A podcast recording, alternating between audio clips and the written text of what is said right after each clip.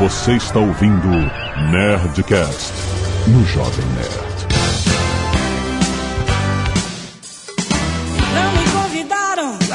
Landa, nerds! Aqui é Alexandre Antônio, Jovem Nerd, e eu comprava a revista quadrinho pedindo a tabela de preços do jornalismo. Aqui é o Felipe e vocês vão entender porque a década de 80 é a década perdida. Aqui é o JP. Eu achei que era por causa do Durando, né? Eu provei de todas, acho que é melhor esse programa cair no crivo da censura. que é Eduardo Spor e essa segunda temporada do Nerdcast 185. E vai começar onde aquele terminou. Aqui é o Tucano e o senhor é um desequilibrado! desequilibrado! Filhote da ditadura! Aqui é o Azagal e no meio da inflação eu vi meu pai se vender e botar o nome dele no cardápio. True story. Muito bem, nerds! Estamos aqui, como falou Eduardo Spor, para continuar o papo do Nerdcast 185, falando sobre a ditadura militar no Brasil. E hoje vamos falar sobre o processo de redemocratização deste país, que parece que já foi há muito tempo, mas é uma história muito recente, cara. Nossa democracia retornou muito recentemente. O Brasil ainda é um país, e foi muito discutido agora pela imprensa internacional. A democracia do Brasil é muito nova e tal, e assim mesmo é conturbado, etc. E vamos entender as raízes de tudo que a gente está vivendo hoje. E finalmente esse Nerdcast muito pedido, a censura permitiu, né? Vamos ver. Foi censurado por muitos anos. Vamos ver, vamos ver isso aí. Vamos ver isso aí. E-mail! Canelada.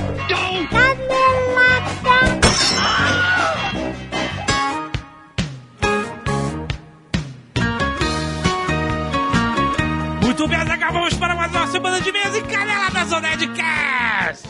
Vamos, Japão, me desculpe. Por que desculpe? Porque são uma da manhã aqui em que outro está gritando que nem desesperado. Faz parte, ué. A gente sempre, por que a gente sempre vai gravar uma hora da manhã, duas horas da manhã, três Eu não horas da manhã? sei, cara. É o nosso ritmo. No Brasil é uma da tarde.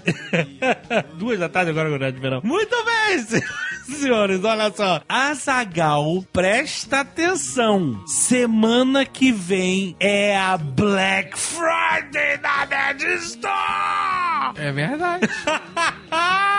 Caraca! Meu amigo, se prepara! Todo ano agora a gente faz e é desconto de verdade, compadre. Não tem dobro pela metade. Não, não tem isso. Lá, caraca, pessoal, sério, pessoal muito sério. Todos os descontos são pra valer. São, exato. E são descontos excelentes em produtos maravilhosos. E todo ano a gente lança um vídeo maluco sobre isso. E esse ano vai ter, claro. Se prepara também.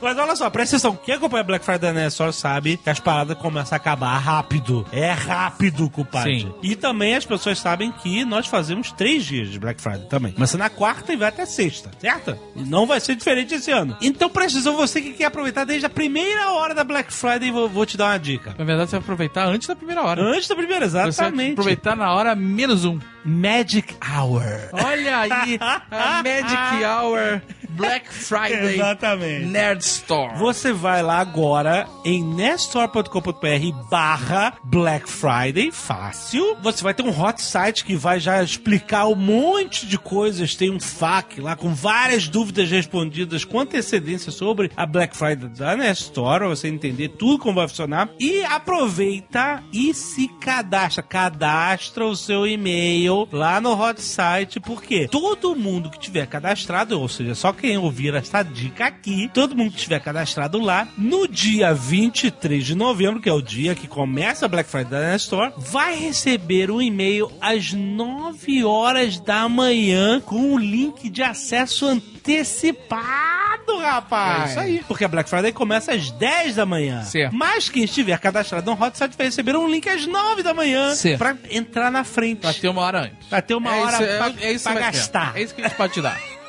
É essa vantagem. Você tem uma hora pra correr na frente. Exatamente. Então, não deixe de ir lá em nerdstore.com.br barra Black Friday. Tira suas dúvidas, cadastra o seu e-mail e entra uma hora mais cedo na Black Friday da Nerd Store! Nossa senhora, vai vir um samurai aqui cortar nossas cabeças fora. mano. Se você não quiser ouvir os recados e e-mails do último Nerdcast, você pode pular diretamente para... 20 minutos e 30 milhões de cruzeiros novos. Nossa, calcule esses e-mails. Não quero nem ver. Calcule o que vem por aí. Primeiro quero agradecer as pessoas que doaram sangue toda semana. Primeiro, link aí no post para o pedido de doação de medula óssea para o Sérgio de Carvalho Viegas. Lembra, gente, quando tem pedido, vai lá que se você puder doar, é uma emergência. Ajuda essa pessoa, cara. Ajuda em todas as pessoas que estão pedindo e também você pode ajudar anonimamente doando sangue, medula óssea, o que você quiser. E eu quero agradecer o João Paulo Pedroso, Rodrigo Rodrigues, Bernardo Salcides, Karen Krieger, Cleverton Krinsky, Leonardo Rossi, Lucas Victor, Wanderson Davi, Ney Herbert, André Vitor Martins, Klaus Macedo, Luiz Camilo Trindade, Fernando El Cadre e Flávia Bonani. Muito obrigado, nerds, por doarem sangue. Doem sempre e mande suas fotos aqui. Temos também a galera do Scalp Solidário, a Bianca Mendes, a Luana Cardoso, o Eric Barros, o Guilherme de Magalhães e o Caio Farias. Muito obrigado, nerds, que doaram cabelos! E nas artes dos fãs nós temos a batalha contra Zamir. Olha aí, Nerdcast de RPG, pelo Brian Fogaça, muito bom. O Prior, olha aí, do livro A Lenda de Ruff Gunner, do André Schode, muito maneiro. Temos o Ozob, do Luiz Alvarenga, que ficou muito maneiro também. Assim como o Jovem Nerd, pelo Murilo Justiniano. Valeu, galera, pelas homenagens. Link aí no post, você pode ver tudo isso pelo aplicativo do Jovem Nerd, muito fácil. Baixe para Android e iOS, o que, que você tá esperando? Daniel Guisse, 37 anos, farmacêutico, São Paulo SP. Só farmacêutico, legal? Deus. Antes de deixar meu comentário sobre o magnífico episódio 542, Papo de Merda, gostaria de muito de matar uma curiosidade. De quem foi essa ideia de merda? Não, na verdade a gente tava pensando em programas pra gravar nesse período que a gente estaria no Japão. Aham. Temas mais soltos, né? Sim, né? Mais. cotidiano. Mas, né? E a gente queria gravar com o MRG e a gente mandou um e-mail e trocamos umas mensagens. E aí, olha, a gente já falou de merda. É e porque, todos assim, os programas que a gente fez juntos. É, sempre tem um. Sempre, Sempre vai. descamba pra merda. Por que não, então, fazer um programa inteiro sobre esse tema? Vai que a gente descamba pra outra coisa. Não, e é engraçado que eu até falei assim, gente, eu não sei se tem um programa inteiro falando Gogô. A gente pode falar de situações de aperto, assim e tal, e aí entram essas histórias. Só que aí, cara, foi só isso. Teve muito papo. Só isso não, foi tudo isso. Muito bem. Aí ele continua. Como definiria o Azagal? Eu vivo no legítimo estilo Monster Life. Olha aí. Ó. Já passei, Shame on you. já passei por algumas situações interessantes e tem algumas técnicas que desenvolvi. Ih, meu Deus do céu. Sou do tipo que não pode comer carboidrato, pois sofro com gases. Devo ter sido leão em outra encarnação, pois comendo apenas carne, meu intestino funciona como um relógio. Mas não consigo ficar sem comer um lanche e arroz. E aí, carboidrato. Tenho que lidar com as flatulências tão violentas que chegam a dar nó nas tripas. Meu Deus. Como trabalho no balcão da minha farmácia, a Lady Murphy sempre age. Basta eu soltar uma bomba. Caraca, cara. cliente bem da hora. Vai pro banheiro, filha da mãe. Ou alguém se aproxima pra falar comigo. Então, com a desculpa do diurético, vou ao banheiro várias vezes por dia só pra peidar. É isso aí, é isso Olha aí. Uma tática pra não fazer o barulho retumbante no vaso é peidar no papel higiênico. What? Caraca, tem que botar um silenciador. O cara é uma máquina ouvido. O cara é uma máquina de guerra. O legal é que você pode soltar o gás com toda a liberdade, sem medo de ser feliz. Caraca, só não faça isso quando estiver com diarreia. Experimentem, é fantástico. Olha um, um silenciador de Silenciador, peido, cara. Papel higiênico, caraca. Mas ele põe papel higiênico. Eu, eu não entendi Eu direito. também não entendi, não explicou bem. Ele atarracha o silenciador? Não entendi. tipo, ele, exatamente. né? Atarracha e manda os. Eu não sei. Ou ele joga no, no. Faz uma rede de segurança. Cara, eu não sei, eu não entendi, eu não sei se eu quero entender. Bom, mas ele continua. Sou do tipo que acorda pra ir ao banheiro soltar umas bufas. Morro de vergonha de fazer isso na frente da minha esposa. Ah, caraca. Ah, isso é a lenda. O quê? O cara que tem vergonha de soltar pum na frente da esposa. Se você tem uma vida desgraçada, não significa que todo mundo tenha, Jovem Nerd. Não tô Esse é um falando. problema seu. Não tô falando que a pessoa deva. Esse, esse é um problema tô seu. falando que a pessoa deva, mas ter vergonha. Ter vergonha. Eu acho que eu acho que tá certo ter vergonha. Um dia ela estava saindo pra trabalhar e eu fiquei na cama cochilando mais um pouco. Nesse tempo, eu acordei e achei que ela já tinha saído, pois já tinha me dado tchau. Aproveitei pra ser feliz e soltei uma bateria de bufas de diversos calibres.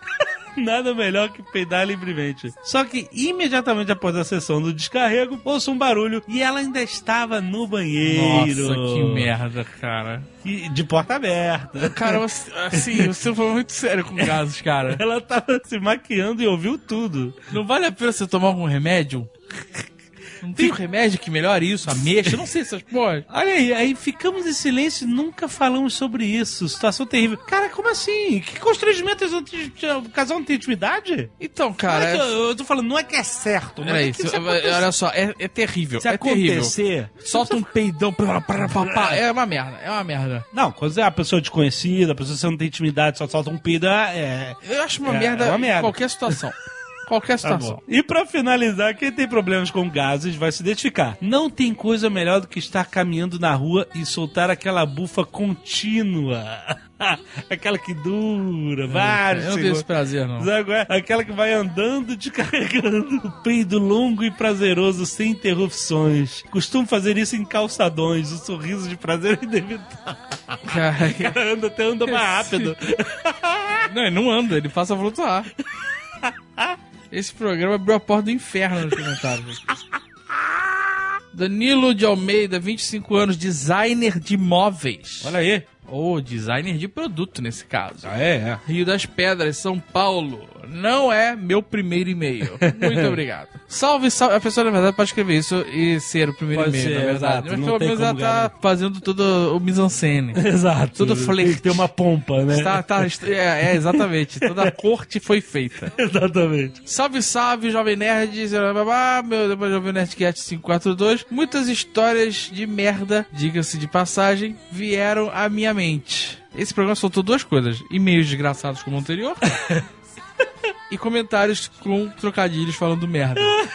Acho que a mais recente que me aconteceu é que rendeu uma história digna de se contar. É isso aí, a gente Todo contou a nossa história. história, agora a gente vai ouvir a história Todo dele. mundo tem uma história desgraçada com merda. Impressionante, cara.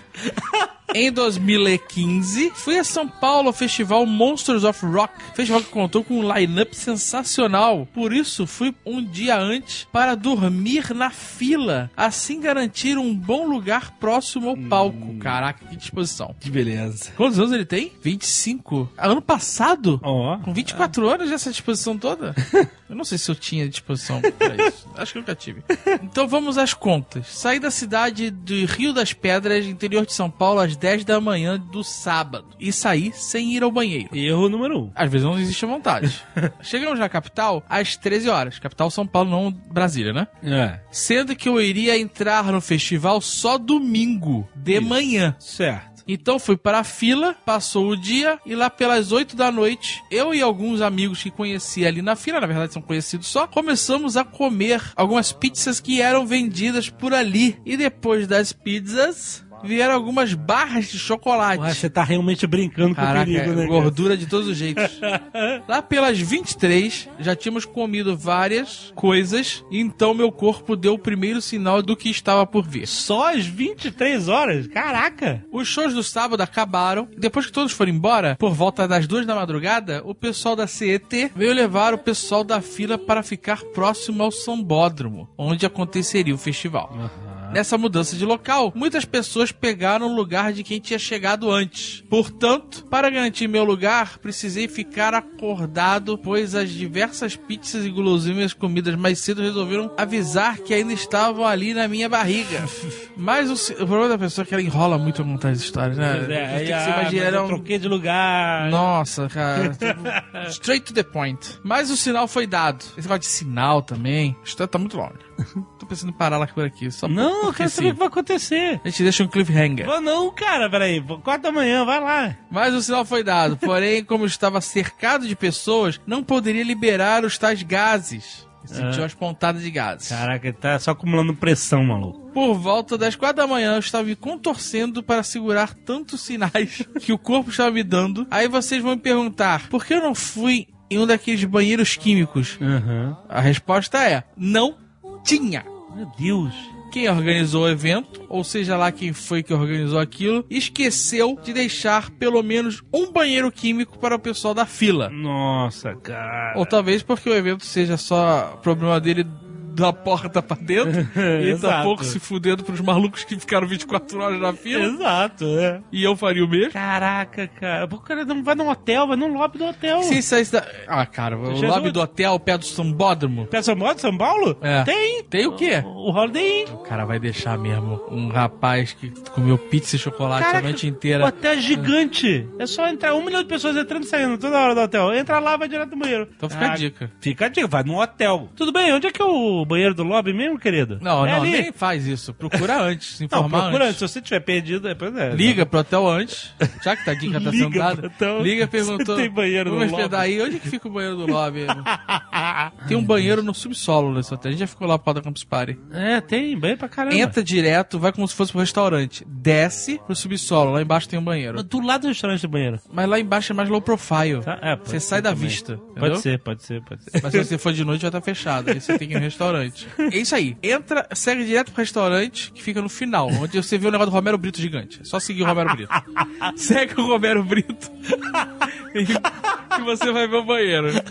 Lá pelas seis da manhã eu estava sentindo tanta dor que eu nem conseguia conversar com as pessoas que estavam Nossa, em contato comigo. Fiquei encolhido no chão, me contorcendo. nossa. Tô me mal pelo cara. Não se esqueçam que eu ainda ia entrar no festival, depois ainda enfrentaria duas horas de viagem pra casa, no final do show. Os shows começaram uma da tarde, e lá pelas nove da noite, ao final do show do Judas Priest, eu desisti. O cara ainda aguentou até nove do dia seguinte? É, isso aí. Nove É um da guerreiro, noite? O cara é um guerreiro. Caraca, como? Viu o show todo empanturrado, enfesado. Enfesado. Mas ele desistiu às nove da noite. Mas ele diz: Não, não fiz ali no lugar, mas tive que sair do local e eu estava próximo à grade. Num evento com quase 40 mil pessoas. No auge do desespero, esqueci que poderia chamar um bombeiro e sair por cima da grade. Ah, Deus. Ao invés disso, atravessei todo o sambódromo do AMB lotado até sair de lá. Ah, A agonia ainda não teve fim. Ah meu Deus. Pois as pessoas da van que eu tinha ido no sábado acharam que eu já tinha ido embora e me esqueceram lá. Por que não foi no banheiro químico dentro do show? Do, do, do trombódromo? Não tinha? Sem celular, pois a bateria acabou e eu não tinha powerbank. Precisei pedir para um taxista carregagem do meu celular até conseguir contato com alguém na van. Bom, fui chegar em casa às 4h30 da madrugada. Caraca, o cara foi cagar em casa. Quando vi o meu vaso sanitário, deu até vontade de abraçá-lo de tanta alegria. Caraca. E eu fiquei ali por uns bons minutos. E foi uma das maiores sensações de alívio que eu tive na vida. O cara é um guerreiro. Meu Deus, O cara é um guerreiro. Mas por que, que o cara não O cara Meu não Deus. cagou. Cara não cagou, meu irmão. O cara segurou essa merda. viu o show inteiro? Viu tudo? Saiu do sambódromo, pegou... O cara tá Caraca, certo. O cara, tá certo. O cara. cara é Isso faz, isso faz mal, espartano, cara. Espartano. Isso faz muito mal. Espartano do rabo espartano.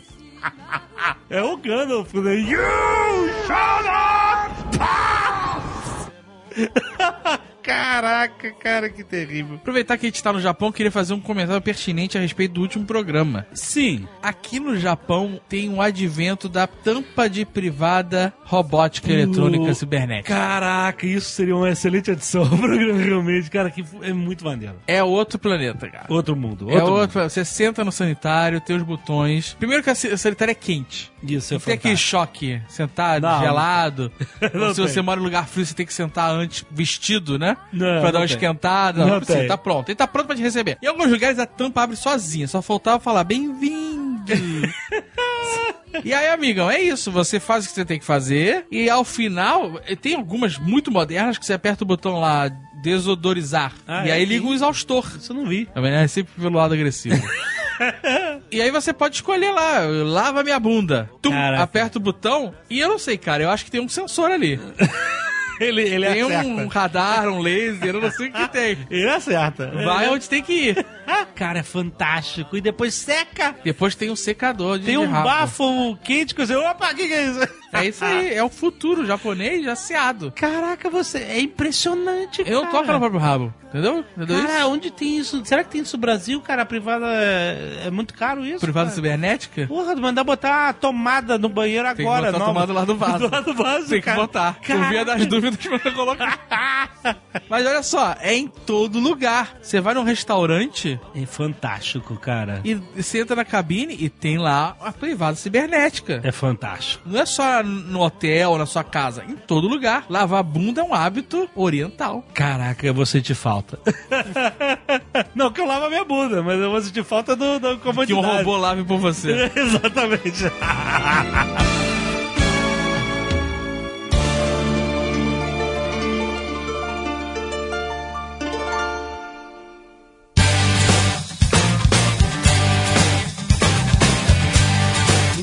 senhor Tucano, senhor Tucano, é o seguinte.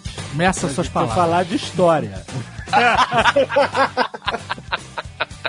Não, porque o Tucano ele sofre dessa parada. A galera. Preconceito é foda. Só porque o cara era punk na adolescência. É, é, o Tucano. O Tucano é o problema do programa. Vai embora, cara. Desculpa. Não, não, o Tucano, não, não. É porque o Tucano mesmo diz que. Eu não tenho nada a ver com isso. A galera de direita fala que o Tucano é um esquerdalha. A galera de esquerda fala que o Tucano é um Tucano. Mas essa galera é foda. Eu já vi nego falando que o Jovem Nerd é comunista nos comentários Nerd. Você lembra disso, cara? Já falaram que eu sou comunista também. Você é comunista? Eu. Eu sou comunista. Eu que quero que essa merda aqui vire um macacão de Fórmula 1. Sou comunista, caralho. Beleza, olha só. Vamos lá. Mas também, olha só, vou dizer um negócio. Se o cara é comunista, bom pra ele também. É, É, só ideologia, é exatamente. Agora virou crime. Ser comunista, ser de esquerda, ou ser de direita também, dependendo da visão de quem avalia, é crime. É, tá, é, pois é. É a polarização que estamos vivendo. Não só no Brasil, o mundo inteiro tá assim, né? Cara? eu só quero falar um negócio. E o problema é o Tucano, né? ハハハハ! Então aí, há cinco minutos falando de política, eu nem abri a boca. e o problema sou eu. Não era de história essa Não, merda, vamos cara? lá, é exatamente, vamos falar de história. História. Mas é óbvio que, assim, personagens dessas histórias estão vivos, muitos ainda, e estão aí. Não morrem nunca, né? Não morrem Os protagonistas são imortais. são imortais, né? Literalmente, É né? por isso que é um assunto sensível, óbvio, né? Mas então, vamos lá, vamos falar sobre o final. É sensível judicialmente, é isso que quer dizer. O Jovem Nerd tá numa pilha de panos quentes. Não, cara, olha só. Porque, Jovem olha Nerd só, tá, tá- Sabe quando você vê no filme o cara vai fazer um parto no, no táxi? e ele fala assim: traga toalhas e água quente. É o Jovem Nerd nesse Não, não, momento. não, não, mas- É, esse programa é um parto pra ele. Eu vou te dizer por quê. Porque nós temos ouvintes de direita e nós temos ouvintes de esquerda. Isso é um fato. Cara, a gente, nós E temos a gente- ouvintes, ponto final. É isso. Mas aqui, ó, tem a galera que tá pronta pra brigar. Foda-se, eles estão brigando nos comentários. Olha só, é, é fácil assim. Pra você ler o comentário, você tem que apertar um botão agora. A gente botou um botão, tipo um filtro, É barreira verdade. de merda. Não, não, então. Barreira de merda. Aí, se- eles podem ficar lá nos comentários, sacou? Deixa xingar lá, cara. O meu desejo é que a gente consiga ser respeitoso com todas as Não vai pessoas. conseguir. Não. Não vai As pessoas conseguir. vão se ofender de qualquer forma. É, eles já estão ofendidos, inclusive. Vamos lá. Ai, ai. O extremista não adianta. cara. Não adianta, né? Ok. Mas então, a gente tem que falar sobre a parada porque A gente vai falar pra pessoas inteligentes. É Os extremistas, foda-se. é um evento histórico, faz parte da nossa história e construiu o Brasil que a gente tem hoje, então nós vamos falar sobre isso. História recente, né? Eu não Recente. sei se alguém fez podcast sobre a Segunda Guerra Mundial em 1947. Bom, olha, vamos falar de um assunto polêmico, Segunda Guerra Mundial. Muitos protagonistas estão vivos. Uma data histórica para o país. A posse do presidente.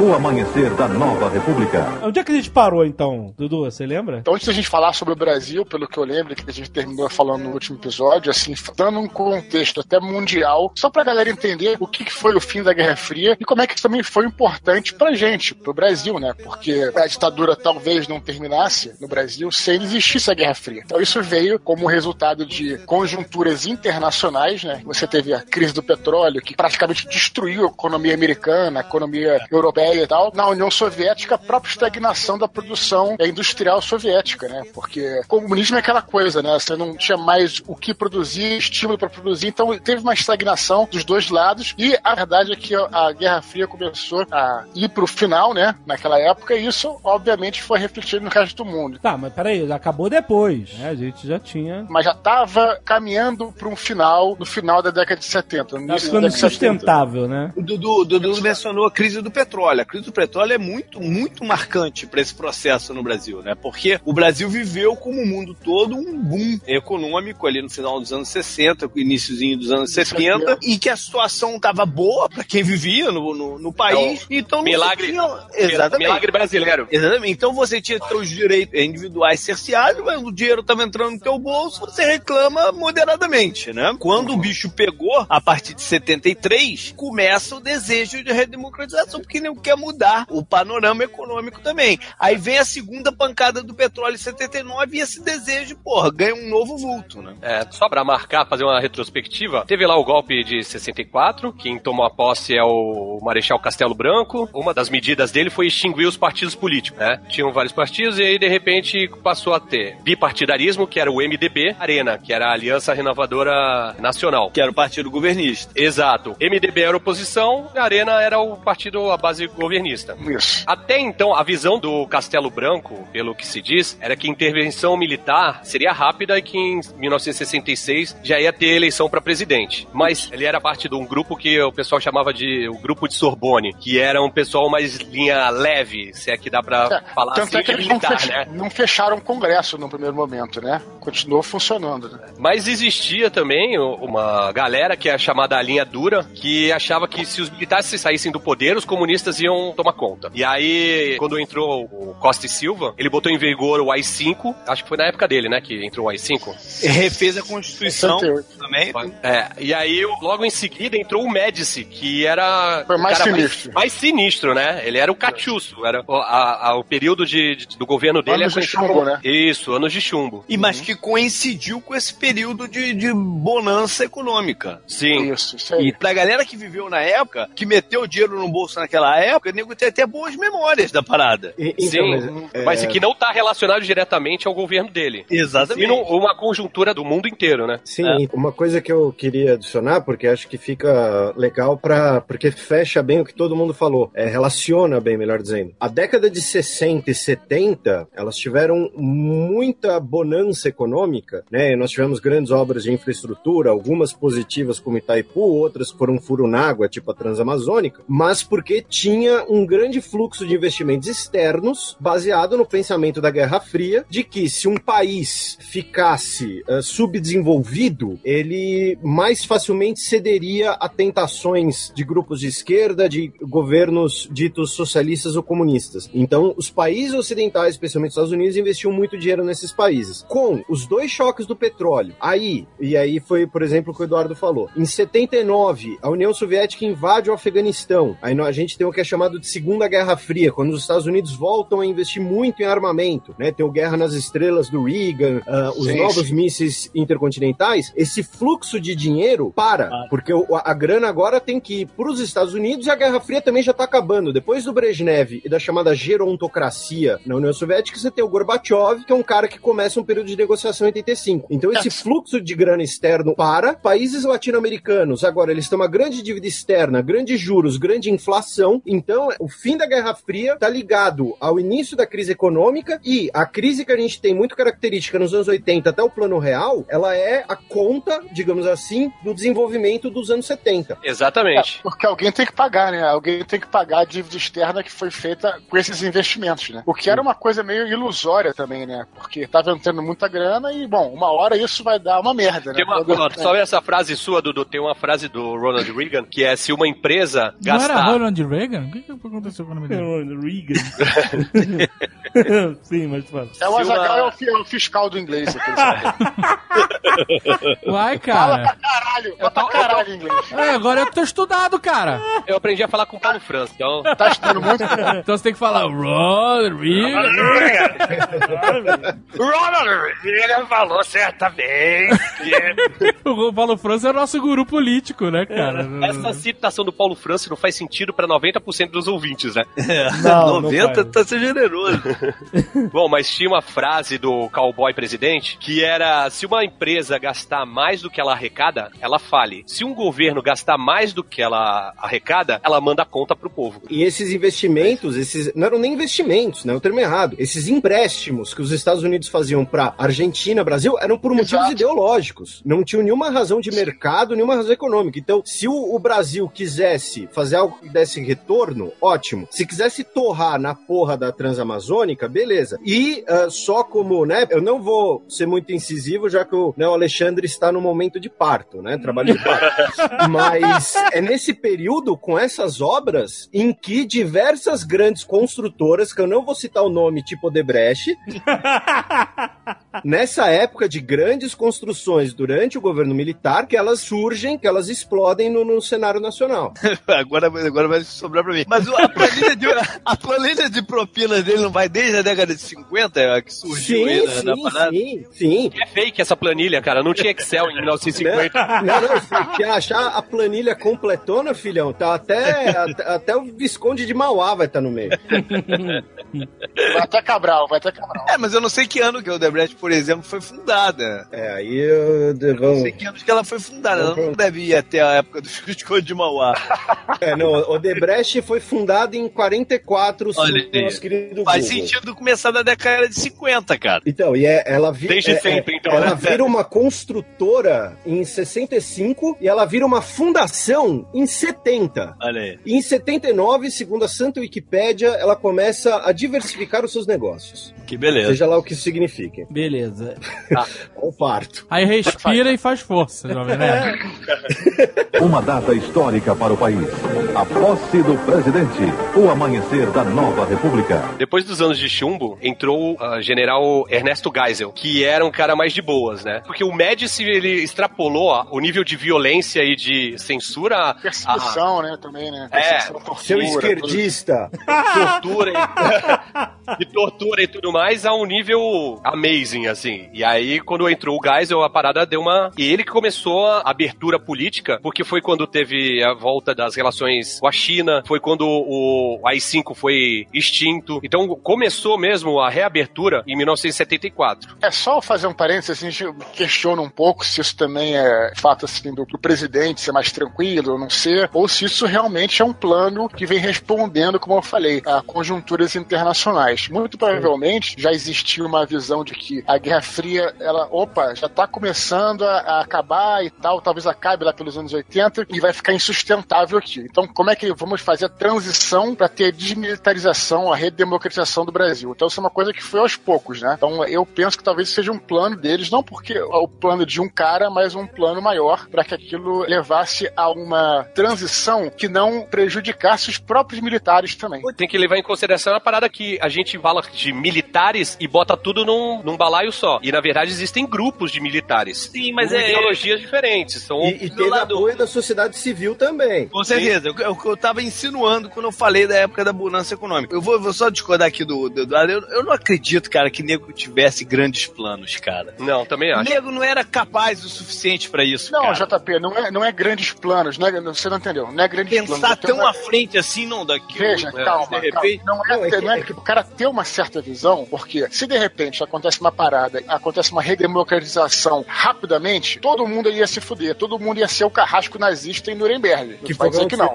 O Médici, ia- o Médici ia ser. Então, é exatamente o que você falou. Isso foi sendo aos poucos e depois. Do Geisel, a gente teve o Figueiredo, que foi um cara ainda mais, vamos dizer assim, aberto, né, pra volta daqueles que estavam no exílio e tudo mais e tal. Teve uma lei que, se eu não me engano, em 79, que, meio, que não foi exatamente a da anistia, mas foi uma lei descriminalizando várias das coisas que os presos políticos foram, foram capturados, que ao mesmo tempo ela tirava dos militares vários dos possíveis problemas que eles pudessem enfrentar à frente. Eles meio que livravam, é. livravam a cara de todo mundo, né? Que, que Mas é disso que eu tô falando, é disso que eu tô brasileira, falando. né? É uma tradição brasileira, um grande consenso para livrar todo mundo, né? Exatamente, a gente viu isso há pouco tempo, né? A tentativa. E uma coisa ligada ao que o Eduardo falou, que, por exemplo, o Tucano lembrou que o Geisel iniciou uma aproximação com a China comunista. Mas o Brasil, ele estava claramente ali num cenário internacional macro. O Brasil, por exemplo, só começa a aproximação com a China depois que o Nixon começa a aproximação com a China. Sim, sim. Ninguém ia ser louco de fazer isso de forma unilateral. A parte da política externa, independente do- dos governos Geisel, Figueiredo e Médici, Figueiredo nem tanto, mas a política externa da, da ditadura, ela foi marcada por um grande pragmatismo. Então, por exemplo, o Brasil foi o primeiro país do mundo a reconhecer a independência de Angola em 74 com Geisel, sendo que a independência de Angola, Angola se tornou um país socialista Sim. mas por razões lusófonas e de proximidade econômica, porque o Brasil já tinha grande presença econômica em Angola, como tem até hoje, com Embrapa, esse tipo de coisa. Esse cenário que o Eduardo coloca assim de um grande plano, digamos assim, além de um eventual plano dos militares, a gente também tem um plano maior de eventos na qual o Brasil estava, não vou dizer condicionado, mas influenciado. Uma data histórica para o país. A posse do presidente. O amanhecer da nova república. Quero ver um negócio engraçado. Ai, meu Deus. Eu estudei com neto do Médici, neto do Geisel e neta do Figueiredo. Caraca! Caraca, eu estudei com os filhos do Collor. Em momentos diferentes, saca? Eu, estu- eu estudei com o neto do Golbery, Couto Silva, que não foi presidente, mas foi. Mas foi eminência parda. É, é, Daqui a pouco algum de vocês fala que é neto do Delfim alguma coisa assim. era da sala do Azagal também, mas ele não sabia disso, eu acho. Quem? O Rodrigo, o Rodrigo da sexta série. Era, Rodriguinho? ele, era neto, ele era neto do Golbery. Ninguém mexia com o moleque, né? Inclusive, o, o irmão dele chamava Golbery, se não me engano. Era uma dica, né? A gente estudou com o filho de bicheiro também. eu- Aí é outro programa, é outro programa. Ele era mó gente boa. Tá na atividade aí. 79, General João Batista Figueiredo. Prefiro o cheiro dos cavalos ao cheiro do povo. Ele era baixote, né? Ele não era baixinho? Eu não sei, porque a única vez que eu o vi, ele tava em cima de um cavalo gigante andando no meio da rua do Leblon. Você viu o E, Figueiredo e o ao amor vivo? pelos equinos fez ele e o Reagan se tornarem bons amigos. Então, embora ele seja o cara da redemocratização, né? O militar, não o cara, né? Mas o militar da redemocratização, ele era militar e ele era casca grossa, como todo general, né? O cara não, não vira general Sendo ele pessoa legal, né? sendo bom moço, né? Bonzinho. Não, e esses generais que eram presidentes eram generais 4, 5 estrelas. Tem uma parada assim, né? Puta É, general. não, a outra frase do uma- Figueiredo é vai ter abertura, nem que seja na porrada. Aí sim. É, ele tem várias frases muito boas, assim. Quer dizer, boas. É boas Entenda como quiser, né? hoje em dia, né? Quem levou porrada não achou tão boa assim. As duas que o Felipe falou, que é prefiro o cheiro de cavalo ao cheiro do povo. E é pra abrir mesmo. Quem quiser que não abra, eu prendo e arrebento. E, e ele teceu uma também, que era um povo que não sabe nem escovar os dentes não está preparado pra votar. Teve um prefeito que foi eleito agora que falou que vomitou quando pegou no pobre. De alguma cidade aí. Tinha uma cidade, uma cidade, a Rússia brasileira. o cara foi eleito, O maluco. cara falou que, que deu carona pro cara e. Olha, eu vou te falar, cara. Esse cara. Esse prefeito em específico é uma piada, cara. Mas foi com o Figueiredo que voltou o pluripartidarismo. E foi com ele também que eh, teve a anistia aos crimes políticos. Isso aí voltou a galera toda que tava exilada, né? Como Exato. Gabeira, essa turma toda aí que tava Caetano lá. Veloso. Caetano, tá Caetano lado. Veloso que tava vendo discos voadores em Londres. Isso, fazendo música pro RPM. O Fernando, Fernando Henrique, não é? O Fernando Henrique voltou Fernando nessa Henrique. época também. A galera toda voltou. E... Fernando Henrique, e Celso Furtado. É o Enfio também, não foi? Essa galera? Muita gente, muita Então, gente. mas a base disso era que ia ser anistia pra todo mundo. Sim, E não- exato. Essa, Ampla, essa que era. geral e restrita. Exato, ou seja, quem foi torturador também tava livre. Exato. Na verdade, não, não, não, pera. Não, na verdade, na verdade, crime de tortura parece que não é passível de anistia. Então, então, o que acontece? A lei da anistia, ela ia anistiar todos os crimes, ia colocar como um período de exceção, olha, o que acabou, acabou, agora todo mundo é amigo. Só que... O que faz em Las Vegas fica em Las Vegas. Quase isso. O, o que faz no DOPS É fica no isso? DOPS. Só que pós-Constituição de 88 e pós-assinatura do Brasil de diversos tratados em relação à preservação de direitos humanos, como o Tratado Interamericano, tortura é crime eh, que, que não, não expira. Então, foi com essa base jurídica que voltou-se a tocar no ponto de alguns desses crimes, especialmente de tortura. É, a Dilma tentou pegar a galera que tava aí ainda, né? Baseado nisso, né? É, nessa. É meio, nessa... é meio que invalidou essa, esse acordão, né? É, porque quando começaram a falar disso, eu me perguntei, ué, mas não tinha anistia? Os caras não estavam livres Uhum. por causa da lei da anistia? E aí, na- e aí justamente tinha essa paradão, mas aí tinha uma, um, um buraco jurídico aí onde podia ser o crime de tortura. Ah, eu, eu já ouvi algumas vezes, eu sou um ignorante, então eu tô só jogando na mesa pros nobres, nobres colegas debaterem. Um bronco, um bronco, um bronco. Eu já ouvi falar que a parada da lei da anistia é pra evitar que vire uma perseguição de ra- gato e rato infinita. Eu não tô dizendo que eu concordo ou não com isso, só tô dizendo que eu ouvi e queria ouvir a opinião de vocês. Quero que vocês se fodam que eu não dou opinião, não eu. Porque assim, teve anistia, todo mundo voltou. Aí começa um governo a perseguir os torturadores, por exemplo, né? E aí pode acontecer dos caras que eram os torturadores voltarem ao poder. E aí vão E aí eles vão passar a É, perseguir o Caetano Veloso, por exemplo. E aí o Caetano Veloso entra no poder e posso, entendeu? Gabeira, o Gabeira sequestrou o americano. E cor- tortura até psicológica também, de manter o cara. Quer dizer, o que, que é tortura aqui? Que também é um pouco complicado isso também, né? Ao mesmo tempo também é meio foda você é, inocentar um cara de um crime com medo do que possa vir a acontecer se esses caras voltarem ao poder, né? Na Argentina, é, quando acabou a última ditadura militar deles, né? Porque a Argentina Raul. teve trocentas. Era o Raul Afonsin, né? Isso, isso. Teve um período de, vamos dizer assim, caça às bruxas, especialmente por conta da Guerra das Malvinas. Aí teve uma lei da anistia, e aí na década de 90, com o governo Menem, a lei de anistia foi declarada inconstitucional, porque era uma lei, na visão dos argentinos, e que, ao meu ver, faz sentido, que é o Estado não pode se auto-anistiar. Não Aham. tem como o Estado dar uma lei falando, olha, eu fiz um monte de barbárie aqui, mas agora eu fiz uma lei dizendo que não pega nada. E aí, por Uhum. isso que na década de 90, e até hoje, inclusive, né, tem um monte de notícia de, de general, enfim, de vários militares argentinos presos, só que lá só oficiais superiores podem ser investigados. Os restos têm a, a justificativa de que estavam cumprindo ordens. E lembrando que uma coisa que aconteceu na Argentina, que não aconteceu aqui, né, só pra, nesse caso dessa lei, aquela questão de tráfico de crianças e de bebês. Isso também é crime que não, não inspira, segundo leis internacionais. Então, mas isso aconteceu quando? Quando que rolou a anistia? Na, Na década de 80. na Argentina? Não, não, no Brasil. No Brasil, a lei de 79, anistia é né? 79. 79. O ano que eu nasci. É isso aí. Ou seja, você já, já nasceu anistiado. Anistiado. Anistiado. Nasceu sem pecado, nasceu purim purim. Caralho, velho. O, o Jovem Nerd é puro por nós.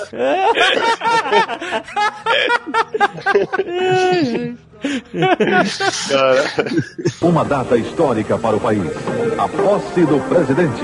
O amanhecer da nova república. Como eu tinha falado no começo, que não dá pra botar militares no mesmo balaio, na década de 80 existiam ainda os militares linha dura que eram contra a reabe- a reabertura política. E esses militares faziam atentados, por exemplo, explodia a banca de jornal que vendia jornal com viés de esquerda.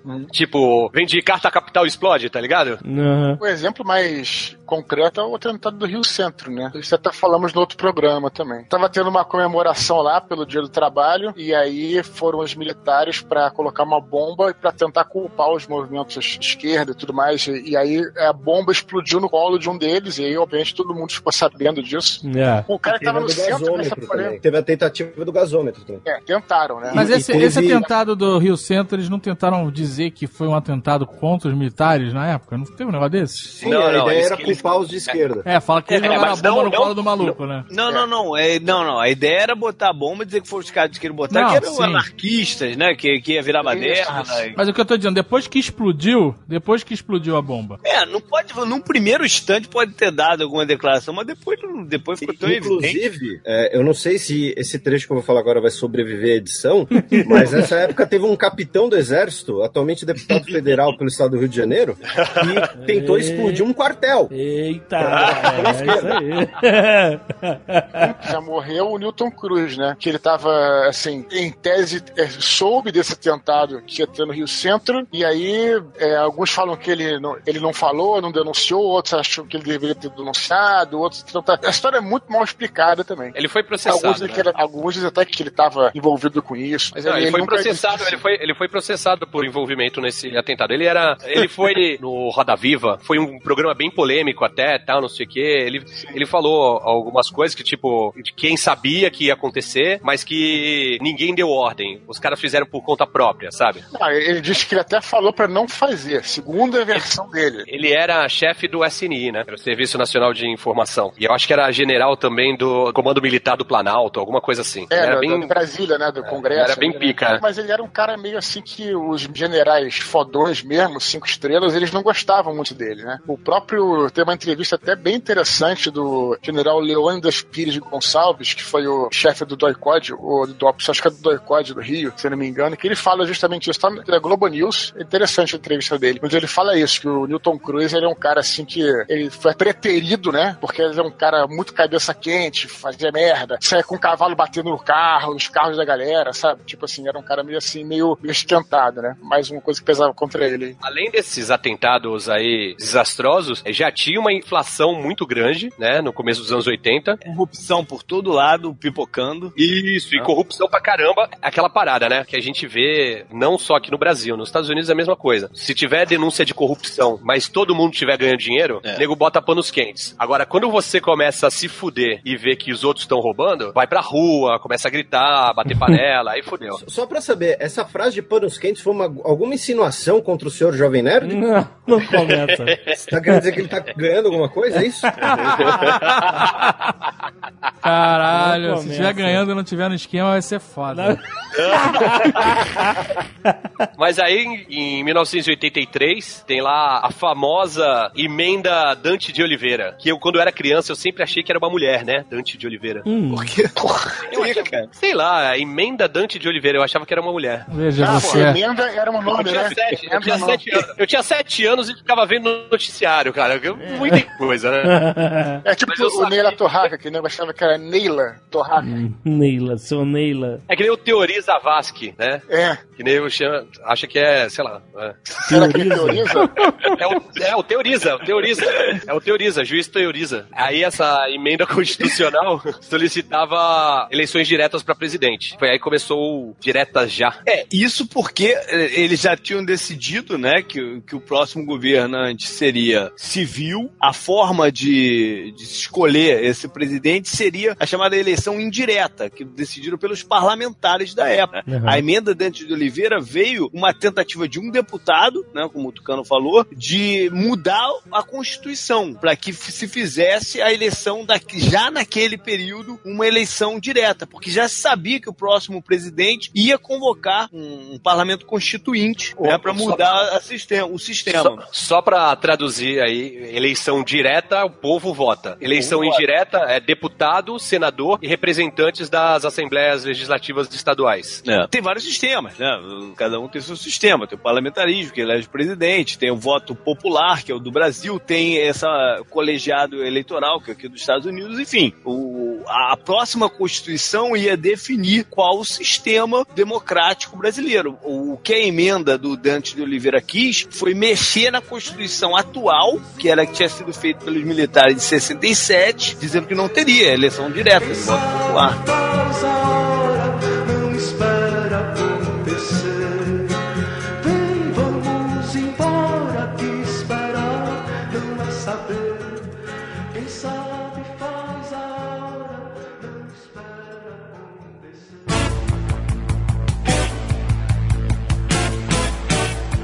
Bom, e aí a gente tem direta já, famoso movimento campanha popular. que é pra- uma campanha política que foi feita para se conseguir a pressão popular para que os deputados aprovassem essa emenda Dante de Oliveira. Não, a origem é política. Não foi popular a origem da campanha. Não, a origem é política. Não, a não, origem foi é política. política. Os grandes nomes dessa campanha foram Ulisses Guimarães, Tancredo Neves e Cristiane Torlone. Sem sacanagem, Cristiane Torlone tava em todas. Ela chegou e subiu num palanque uma vez pra cantar musiquinha pro Figueiredo, pro presidente. Nossa Olha só a noção da, da mulher. Chora Figueiredo, Figueiredo chora, chora Figueiredo, meu amor. Já vai, já chegou a sua hora, uma parada assim. E ela falou, hoje é dia de diretas, bebê. É, hoje é dia de diretas, bebê. E a Fafá de Belém cantando o hino, né? Nossa, isso é muito Não, emblemático. mas isso foi no Tancredo. Não, não, não. Ela já cantava antes nos comícios. Ah, tá. Por isso que ela cantou na morte do Tancredo. E aquela galera toda que tinha voltado do exílio, tava todo mundo junto. Então, é época de você ver ver Ulisses Guimarães abraçado com Lula, Fernando Henrique, todo É mundo. isso que eu ia falar. Foi um processo multipartidário, né? Não foi uma coisa de um partido, não foi uma coisa do, do PMDB, por exemplo, que é o que o Ulisses Guimarães, né? É muito. A, a gente pensa, pensa no Ulisses, vem logo o PMDB. Não foi uma coisa de um partido, foi um processo multipartidário. Tava lá o Brizola com o seu partido, Não só, o não, PT só multi- tal. não só multipartidário, como socialmente também, né? Que uniu a sociedade foi a maior manifestação de rua de todos os tempos, de que dizem, né? Não sei se foi superado pela de 2013, mas assim, reuniu no Rio e São. Paulo. O comício no, no Ayangabaú só foi superado por manifestação agora em 2016. Também são. A população, porra, cresceu exponencialmente, né, cara? Exatamente, lógico, é. Se você, se você pensar bem, provavelmente as paradas gays de São Paulo e Rio já tem mais gente também, cara, do que no Comisa Direta já. Porque a população cresceu É, exponencialmente. Eu não sei, é considerada a maior manifestação popular nacional até 2016. Mas, de qualquer forma, imagina reunir essa galera toda sem internet. É, pois é. Era mais fácil, Né? cara. A gente se encontrava muito mais fácil, cara. Pô, É um velho mesmo, né? É tinha outra geração. Outra geração. O JP, diferente da gente, viveu muito mais tempo sem internet. Bom, mas no final das contas a emenda não passou, foi derrotada por uma margem pequena lá no, no plenário da Câmara. E Não se foi tão manteve- pequena assim. Ah, É, teve muito mais votação sim do que não, mas só que o, teve mais de 100 deputados Abstenção. que faltaram ou, É. ou se abs... é. é, enfim, não passou. Aí, aquela galera que não queria falar que era contra a democracia, mas também não, não tinha peito pra votar contra os militares, né? É, porque também, assim, a sociedade inteira estava a favor das diretas já. Então, se o cara é, contra, mas vota, ele acaba com a carreira política dele, né? Será Muita que gente acabava ficou doente nesse dia. É, eu não, eu não sei Não, mas se é, o- é mais o medo, né? O poder do cagaço. É, o poder do cagaço. Mas o, o, o fato é que não passou e o sistema indireto foi mantido. Pra aquela eleição, né? Exatamente, pra aquela. E o cala-boca foi: não vamos passar as diretas agora, vai ser só na próxima, mas vai ter um presidente civil. Esse foi o cala-boca, né? Cala a boca, Mas porque sabe já que sabia que o próximo É. presidente ia convocar uma Assembleia Constituinte, né? Que aí sim ia ser discutido qual o sistema que, que seria utilizado. Isso. Agora tem uma coisa. Dizem que o Brizola tinha proposto ao Figueiredo uma outra saída. Vindo do Brizola deve ter sido uma ideia gênio mesmo. Não, que era estender o, o mandato do Figueiredo por mais dois anos e aí sim ser. Preparar o caminho. E, e aí sim ser uma, uma eleição direta. Então a Mas gente. o, o Figueiredo já tava de saco cheio no topo. Eu quero, eu quero entregar esta merda aqui de qualquer jeito. Chega, foda. pô, de parada de 7 de setembro aqui. pô, porra. Quero cuidar dos meus cavalos. E... É. Mas como eu tava falando, o Ulisses Guimarães e o Tancredo Neves tinham um acordo. Se as eleições fossem diretas, o candidato do PMDB seria o Ulisses Guimarães. Porque ele tinha, na época, mais apoio popular. Ele tinha, era mais carismático e tudo mais. Se fossem eleições de indiretas, o candidato do PMDB seria o Tancredo Neves, porque ele tinha uma articulação melhor no Congresso. E o, o, o partido que antigamente era o Arena e depois com o pluripartidarismo ganhou um novo nome, que era o PDS, o presidente do PDS nessa época era o José Sarney. né? E o, o PDS era o partido de base do governo militar, do Figueiredo. O queridinho do, do Figueiredo era o Maluf. Só que o Maluf e o Sarney não se davam. E o Sarney queria, porque queria, que o candidato do PDS ou fosse o Mário Andreasa ou Aureliano Chaves. Aí ele tentou falar com o Figueiredo para fazer prévias no PDS. A princípio o Figueiredo aceitou, mas depois falou que não. E no final das contas acabou sendo o Maluf o candidato do PDS. Então teria uma eleição indireta entre o Maluf e o Tancredo Neves. Por isso que o Maluf era filhote da ditadura, né? Que só chamava ele assim, né? Filhote da ditadura. Brizola chamava ele assim. ele foi o candidato do Figueiredo nas eleições indiretas, apoiado pelo, pelo Figueiredo nas eleições indiretas. Mas a gente, a gente fala isso, ah, não, não se dava e não sei o quê. Na verdade, tudo eram grandes acordos, né? As coisas Bom, são. sempre são, né? É, as coisas são mais nebulosas do que a história conta, né? Sim, mas é você vai apoiar quem vai beneficiar mais você. Exato. Se ele bota lá o Paulo Maluf de presidente, o Maluf ia roubar tudo e não ia deixar pra ninguém. Pode cortar isso se quiserem, tá? Mas ele ia fazer pra caceta, né, cara? Uma data histórica para o país. A posse do presidente. O amanhecer da nova república. Aí o que, que aconteceu? O Sarney saiu do PDS e levou uma galera junto. Essa galera que foi com ele passou a se chamar Frente Liberal e se aliou ao PMDB. E aí essa aliança chamou de Aliança Democrática. Só que isso fez com que, por exemplo, o PT deixasse de apoiar o PMDB. Porque eles falaram que não iam ficar na mesma aliança do Sarney, que o Sarney era também filhote da ditadura. Ele sempre foi do Arena e, e do PDS. E ele passou a ser vice do Tancredo. Essa galera de esquerda não votou no Tancredo lá na, na Exatamente. O Sarney saiu do PDS, entrou no PMDB, já como vice-candidato a vice-presidente, e o PT falou que não ia, não ia mais votar no, no, no Tancredo. Mas Tanto a quantidade de gente que o Sarney estava trazendo era maior do que os deputados de esquerda. Então acabou Sim. que balanceou de qualquer jeito a favor do Tancredo. Tiveram dois deputados do PT que votaram no Tancredo e foram expulsos do PT, que era o Ayrton Soares e a Beth Mendes. Os dois foram expulsos do PT porque votaram no, no Tancredo. Era pra votar nulo, o resto todo mundo votou nulo. Então, mas peraí, vamos resumir. A gente teve um movimento político direto já e aí isso foi derrotado Uhum. Na Câmara. na Câmara. E aí instaurou-se o processo de eleições indiretas, onde. Não, prosseguiu o processo. O processo Não, já vinha. prosseguiu, Ah, exatamente. Prosseguiu o processo de eleições indiretas, onde o, o Tancredo Neves era o candidato, como tinha sido acordado antes, né? Se fosse diretas, ia ser o Ulisses Guimarães. Como foi, como Indireto. foi indireto, passou a ser o Tancredo Neves, tinha mais articulações ali. E o Sarney, que trocou de partido, entrou como vice do Tancredo. Isso. E aí rolou a votação. Rolou a votação e o Tancredo ganhou. Por que, que o povo amava de paixão o Tancredo Neves? Apesar do. do Isso você é uma falou boa que o Ulisses- dúvida. O Ulisses Guimarães, que tinha mais apelo popular, por que, que a galera amava também tanto? Nunca o soube. Sempre achei, nossa, Rio né? Não, a parte que eu sei ah, em relação ao Tancredo é que além dele ter sido líder do MDB, ele foi, entre aspas, primeiro-ministro, né? Quando a gente teve uma breve experiência parlamentarista antes da ditadura, ele foi ministro da Justiça antes da ditadura também. E foi como ministro da Justiça que ele teria tido um, um grande papel. E ele participou também da redemocratização pós-Estado Novo. O prestígio do Tancredo teria vindo muito do período entre ali 45 e 64. Embora pro povão isso não, não fosse. Tinha o respeito dos políticos e tudo mais, mas pro povão isso não é o que fazia dele ser idolatrado como foi. Tem duas coisas aí que fazem. A primeira é ele ser o presidente que iria romper com a ditadura militar. Porque o, o Maluf, se fosse eleito, ele não ia romper. Ele seria um civil, mas ele é um civil que passou a vida inteira ali no ninho de militares. Então o Tancredo era a esperança do Brasil democrático. Com o Maluf, tinha o risco de se manter o status quo, né? Da constituinte que eles iam chamar não alterar grandes coisas. E outra coisa que faz com que o Tancredo seja idolatrado é que ele morreu. E é Isso é fato. verdade. ó. Não, mas ah, mesmo antes dele morrer, ele Não, já tinha. antes de morrer. Não, já, Ele já, já tinha sim, ganho, né? Sim, todo mundo já gostava muito dele, porque era ou ele ou o Maluf. Então, óbvio, todo mundo gostava dele. Quando ele fica doente, há uma comoção nacional. Lógico, é. As pessoas ficam abaladas com aquilo. Mas ele já estava eleito. Tava eleito. Mas não tinha tomado posse ainda. Vamos dar prosseguimento à história, então. É, tanto que o Figueiredo não passa a faixa pro Sarney. Exato. Exato, porque ele tá vivo. O presidente era o Tancredo. Mas aí, ele, ele ficou doente ou ficaram doente ele? Aí que é a parte legal da história, né?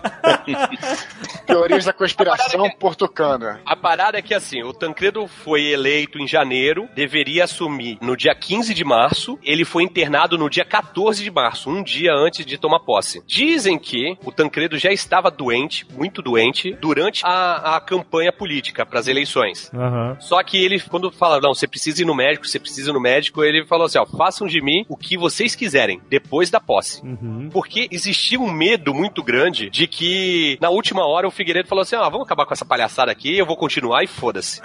né? Ou então, eu vou sair, mas eu vou deixar outro no meu lugar, não vai ser vocês não, foda-se. Tava todo mundo mobilizado e o Tancredo não queria largar o- esse osso, sacou? Não, tenho que ser empossado. Só que ele tava numa missa em Brasília, na Catedral de Brasília, no dia 14, um dia antes, e de repente, do nada, foi levado pro hospital, internado no, no- no centro cirúrgico. A história que veio à tona há pouco tempo, que é oficial, é que eles, eles abriram o abdômen do Tancredo. Primeiro pensou que pode, podia ser um apêndice supurado, mas depois o cirurgião diagnosticou como diverticulite. E durante anos, o que matou o Tancredo foi diverticulite, É. que é uma inflamação no, no divertículo, né? E aí foi realizado um procedimento para retirada desse divertículo inflamado. Mas aí descobriu-se depois que não era um divertículo inflamado, e sim um tumor benigno, que chama leiomioma. E a técnica que foi usada para extração desse divertículo não é a mais indicada para retirar um tumor, porque o tumor é mais vascularizado, tem mais vasos sanguíneos, né? E aí, quando cortou o divertículo, que não era divertículo,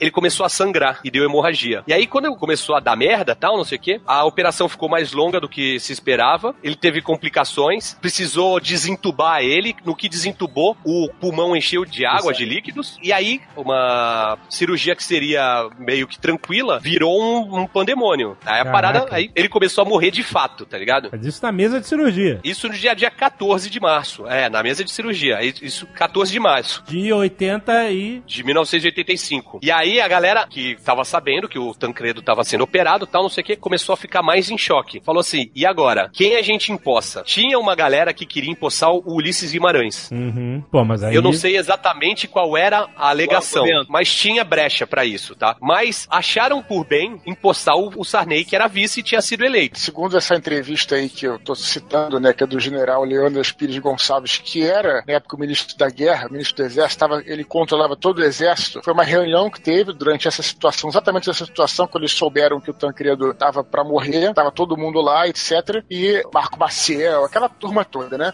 E aí, é, e, é, que é um cara, que é o- é o mesmo cara a- a- desde que o Brasil foi descoberto. O cara tá igual, né? Marco Maciel. É, ele deu mortal. Fim neto. E aí, o, ele, o É que ele é tão magro, tão magro, quando, ele- quando a, a morte vem vindo, ele fica de lado ninguém vê. Exato. Passa foice, né? E aí Ele ele, dá um dodge. e aí ele, ele que falou, pessoal, o que vocês estão discutindo aí? É simples. Se morrer o presidente, entra o vice, o Sarney. Aí ele ligou pro Sarney e falou assim: é, bom dia, presidente, tal, etc. E segundo, foi assim que ocorreu, né? É, eu não sei se é verdade ou não, mas é, se, se não for verdade, de qualquer maneira, pode ser uma retórica para dizer que os militares estavam realmente determinados a seguir Aham. com esse processo e não ao contrário do que se pensa, né? Que o Figueiredo poderia ficar lá e mandar um foda-se. Se essa Aham. história é verdade ou não, cabe, né, as versões a vocês pensarem. né? Como o Felipe falou, o Figueiredo, na posse, não passou a faixa presidencial para o José Sarney. Aham. Mas por que isso? Porque o José Sarney era persona não grata entre os militares, porque ele era do PDS, saiu e foi pro PMDB e foi eleito. O Figueiredo falou: não, tá bom, assume, mas eu que não vou passar, foda-se. Rolou uma treta. Treta News. Sim, mas aí foi empossado José Ribamar Ferreira Sarney. Acho que tem Araújo aí no meio. Uma data histórica para o país. A posse do presidente. O amanhecer da nova república. E aí começou a época da esbórnia no Brasil, né? Fala a verdade. Acabou a censura e aí a gente teve várias coisas aí que a Foi gente vai época, falar. uma no- época de excessos. Sabe assim, é. O, Teve o- Calígula, Caraca, Calígula parte 1 na televisão, mas isso foi um limite. O, Ca- o Calígula traçou um limite. Calígula, né? Porque quando passou o Calígula, as pessoas já falaram assim: não, aí é demais. a Alcova, a Alcova era ok. Alcova, é, Alcova. Mas Calígula chocou. Acho que o Norman McDowell chocou. teve uma televisão, uma, uma emissora de televisão que eu acho que é, é CNT, esqueci o nome aqui, que ela foi criada CDN, não era isso? CNT. Sim. né? CNT, Foi- CNT. foi criada só pra passar filme de sacanagem. Só. Era Alcova, passava todo dia, mais de uma vez por dia, O e. Orquídea Selvagem também, né? O, o Orquídea Selvagem Orquídea 2. Selvagem. Dois, dois. É. é, não era um que passava, era o dois. Não, não, passava um também, Passava pô. Um o também? Mickey Herc e Otis Carré. Eu lembro do dia que passou Calígula. Eu lembro, na verdade, dos dois foram dias marcantes. O dia que passou Calígula, que todo mundo ia pra casa cedo, não tinha mais condicionador no, no, nos mercados.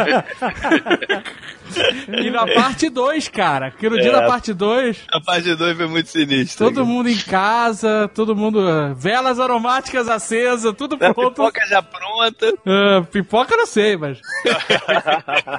Ah, e tinha também o. o Pipoca eu não sei, mas popica. Eu sei que em vez do filme veio uma tela azul, maluco. Por ordem de não sei quem lá, não vai rolar. Cara, você escutava o grito mental de milhares de jovens adolescentes pelo Brasil. Aquele berro mental de morte. aquele berro psíquico, sabe qual é? Eu lembro que, cara, depois de, sei lá, uns 20 segundos que a gente ficou olhando aquela tela maluca e não tinha mais Calígula, né? Depois que a gente também limpou o condicionador. É, Acabou? os, os telefones, começam, telefones, interfones começaram a tocar na cidade inteira. Tá acontecendo. É, cara, foi um, foi um dia triste. Foi um dia, Foi, foi um foi um dia, dia tenso, foi um dia tenso. foi um dia triste. Um dia de energia que foi mal direcionada. Tinha o LP, né, do Cacete Planeta, preto com um buraco no meio, lembra? Esse, Aí tinha as músicas, a última música era, era Punheta, o nome da música, né, com asterisco. Aí tu ouvia a parada e não tinha, né, no, no- na, a música não existia. Aí o asterisco tu ia ver lá, aí censura federal proibiu de tocar a punheta em todo o território nacional.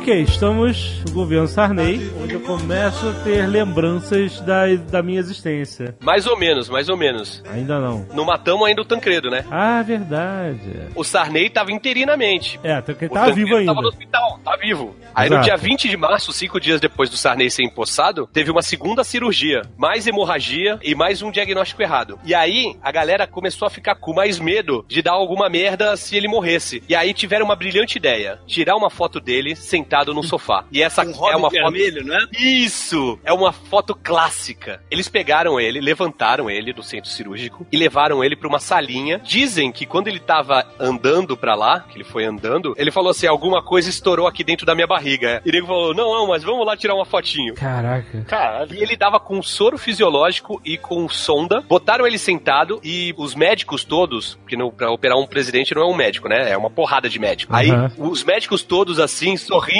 e, e abraçando ele. E só um deles tem a bala de verdade, né? Só um deles o quê? O What? rifle. Ninguém entendeu a minha piada. Nossa. Lá, vai, vai. Mas aí tem essa foto e quando divulgaram, e assim, esconderam, dizem que tinha uma enfermeira atrás do sofá e esconderam atrás do sofá também a sonda e o, o soro dele. Aí aproveitaram, pegaram a dona Risoleta, que era a mulher dele, e tiraram uma foto também. Só que ele tá tão mal, tão mal, eu- o JP ele não tá de hobby vermelho, a calça dele é, meio vinho. né? É, É. e o Rob é mais escuro. Só que ele tá com uma cara tão mal, tão mal, que parece que ele já tá morto. E é da onde vem a teoria de que nessa foto ele já tava morto, sacou? É o Bernie, né? é um moto muito louco. É. Caraca. E aí, só que deu mais merda nessa, literalmente, né? Porque era no intestino a parada, mas deu mais merda na cirurgia e resolveram levar ele pra São Paulo. E aí ele ficou internado, ele passou por sete cirurgias. Todo dia ia aquele Sérgio Brito, Barbudo, né? um barbudo, pra dar o boletim médico Ah, do Tancredo. E uma galera acampada na frente, rezando pra restabelecimento dele e tal, não sei o quê. Aí tem duas teorias aí da morte dele, que ele morreu no dia 12 de abril, e outras pessoas dizem que ele morreu no dia 19 de abril. Aham. Mas que ele ficou sedado e, e- e ligado a máquinas e desligaram no dia 21 de abril pra ele morrer no dia de Tiradentes. Nossa. Que, além de ser um mártir da independência, era de Minas também, né? Como o Tancredo. Sim. E fazia todo sentido, como diria o Atila. Então sentiu biológico. E aí começou a tocar sem parar Coração do Estudante. Por favor, Léo. Exato, exato. Tocou tanto, cara, que o nego chegou a falar, ele tava falando, não me lembro na época, o nego falando que queriam trocar o hino do Brasil por Coração do Estudante. Essa porra é verdade, mano. É verdade. É, primeiro teve a, teve, cara- teve a Fafá de Belém cantando o, o- o hino, né? E depois foi Dali Coração de Estudante até nego não aguenta mais. Uma data histórica para o país. A posse do presidente. O amanhecer da nova república. Tem uma teoria de que ele tomou um tiro dentro dessa igreja, da Catedral de Brasília. Uhum. Essa é a mais divulgada. E dizem que a Glória Maria tava do lado dele. Vem essa história da Glória Maria. E a bala pegou de raspão na na perna dela e que ela virou correspondente internacional em Marrocos, Pra porque a Globo mandou pra lá fora. pra abafar o caso. É. Só que, segundo ela, eu não lembro disso, né? Mas segundo ela, ela, ela continuou no Brasil e ela tinha que aparecer todos os jornais nacionais pra mostrar que ela tava lá, que não era mentira, tá ligado? Estavam falando que ela tinha mandado pra Aham. fora do Brasil e tal, não sei o quê. Essa teoria ganha força porque no meio da missa acabou a luz e logo depois o Tancredo foi pro hospital. E aí tem um monte de gente que fala que jura que ouviu o tiro, né? Aham. Tem gente que viu o olho do presidente também. E tem gente que até que especialistas dizem que, que era uma, uma bala dum-dum e que ouviram o som e que reconheceram o som de bala dum-dum. Puta merda. Bala dum dum. E a outra teoria é porque o mordomo do Tancredo foi internado na mesma época, acho que não sei se no mesmo dia, mas um dia depois ou no mesmo, ou no mesmo dia, com dores abdominais. E o diagnóstico foi diverticulite e ele morreu um dia depois do, do Tancredo. E nego já falou: caralho, velho, então o Tancredo foi envenenado e o mordomo comeu alguma bolacha que ele comeu também e, e foi envenenado junto. Mordomo barra provador. Caraca. Por aí. O fato é- do cara ter mordomo não é meio bizarro, não? Sou só. Bom, a Glória Maria sabe, né? A Glória Maria sabe.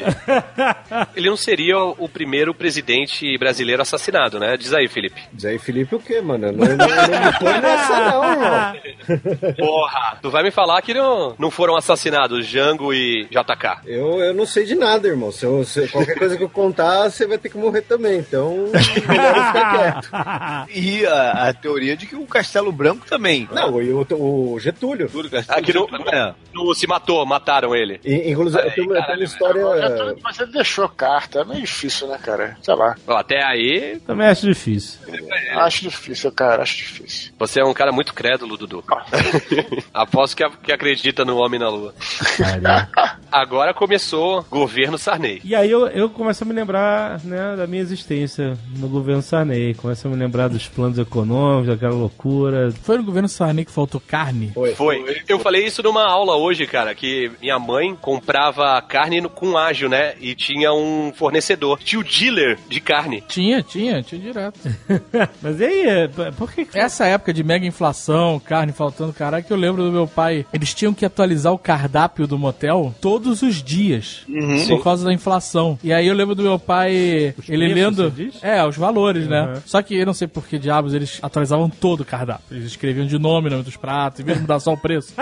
Mas eu não sei explicar por quê. E aí eu lembro do meu pai lendo o, o nome das coisas, né? Tipo, bife a cavalo, sei lá. Ah. E tantos cruzeiros, cruzados, não sei qual era a moeda. dela. E até que ele continuou lendo e leu o próprio nome, que alguém tinha escrito algum recado pra ele no cardápio. Senhor, senhor, senhor Ovidio, faça isso. Não esqueça dele. Senhor Ovidio. Aí minha mãe botou lá, tá, tá, tá, tá, tá, tá. Ah, botou no cardápio? Puta que pariu.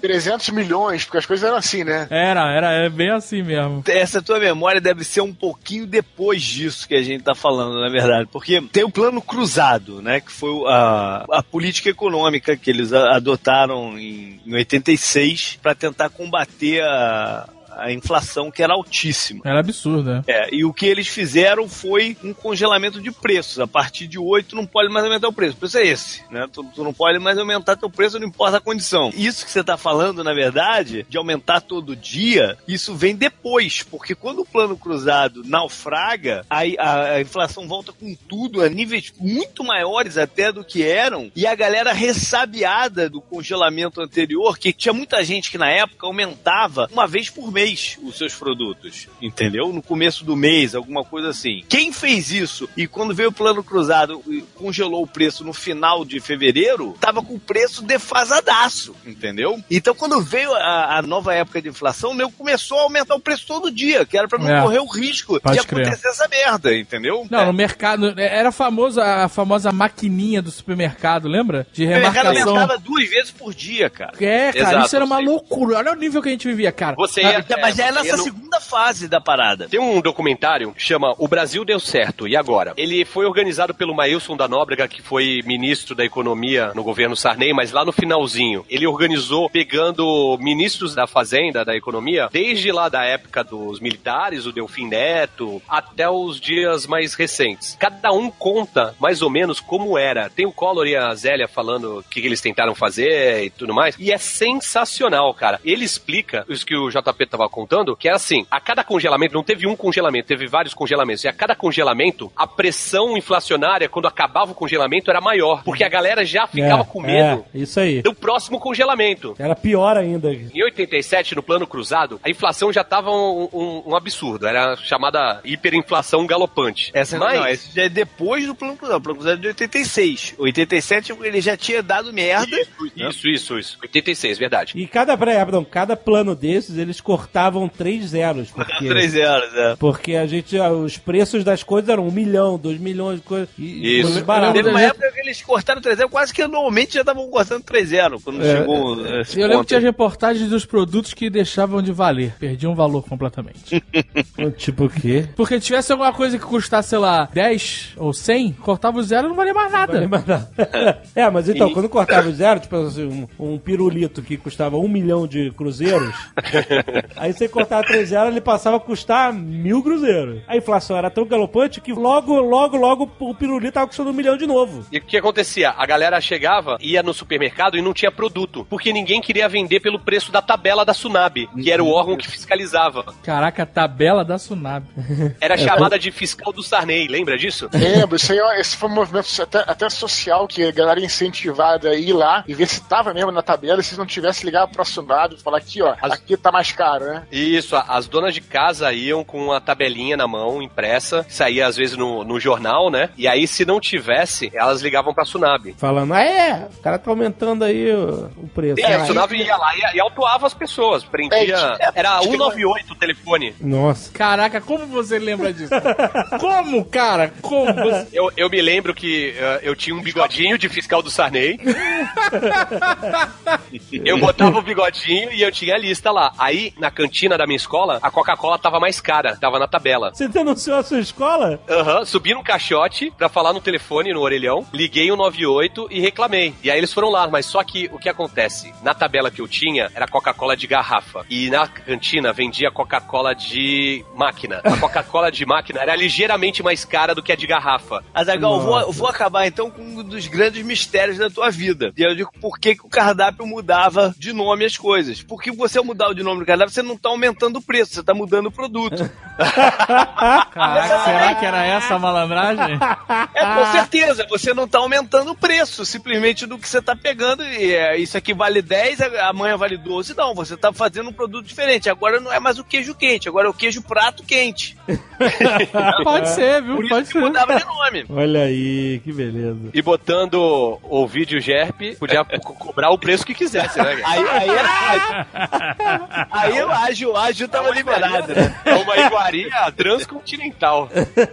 O fato é que acabou mesmo os produtos, porque não valia a pena produzir aquele nível de preço. Mudou, mudou o cenário é, empresarial, porque as pessoas estavam acostumadas a, a fazer. Na verdade, ninguém produzia, venda, isso tudo era secundário, né, para as empresas naquela época. O importante era como você administrava teu estoque. Né? O que você vendia ou não era, era detalhe. Né? O É, mas- importante era você atualizar o teu preço de estoque. É você pagar o teu fornecedor num valor muito menor do que você arrecada hoje, entendeu? É, essa, essa, essa era a máquina que funcionava. No que teve a pressão, o congelamento e isso acabou, tinha vários produtos que não valiam mais a pena ser produzidos. Então eles realmente sumiram da prateleira. Tinha até Tá, uma- um comercial dos Trapalhões que tinha uma musiquinha Prateleira vazia, espantar a freguesia. Que era pra falando para os supermercados não, não esconderem os produtos. Só uma coisa que a gente tá esquecendo também, essa coisa de prateleira vazia também, também era é tudo isso que vocês falaram, mas mais uma coisa que eu, eu lembro muito bem que eu vivi isso, vocês também. Eu me lembro que todo dia 5 meu pai recebia, minha mãe me acordava às 5 e meia da manhã pra Caralho. gente ir lá no Mundial, que é, que, é, o- que é o mais barato dos mercados, a gente ia lá e fazia a compra do mês. Então Mas isso daí que você tá falando pessoas- é num Uhum. momento inflacionário, não nesse momento Isso. que você tá falando. Você tá falando num momento inflacionário. Você recebia Isso. no dia 5, Fazia você estoque. comprava X de produtos. Esse mesmo valor no dia seguinte já não comprava X, comprava X menos 10, entendeu? A minha avó falou que parou de fumar quando ela foi comprar o, o cigarro de manhã, tava um preço. É, Ela não tinha levado dinheiro e tal, não sei o que, ela voltou. Quando ela foi comprar de tarde, já tinha aumentado de preço. E ela tinha Aí levado ela- dinheiro contado.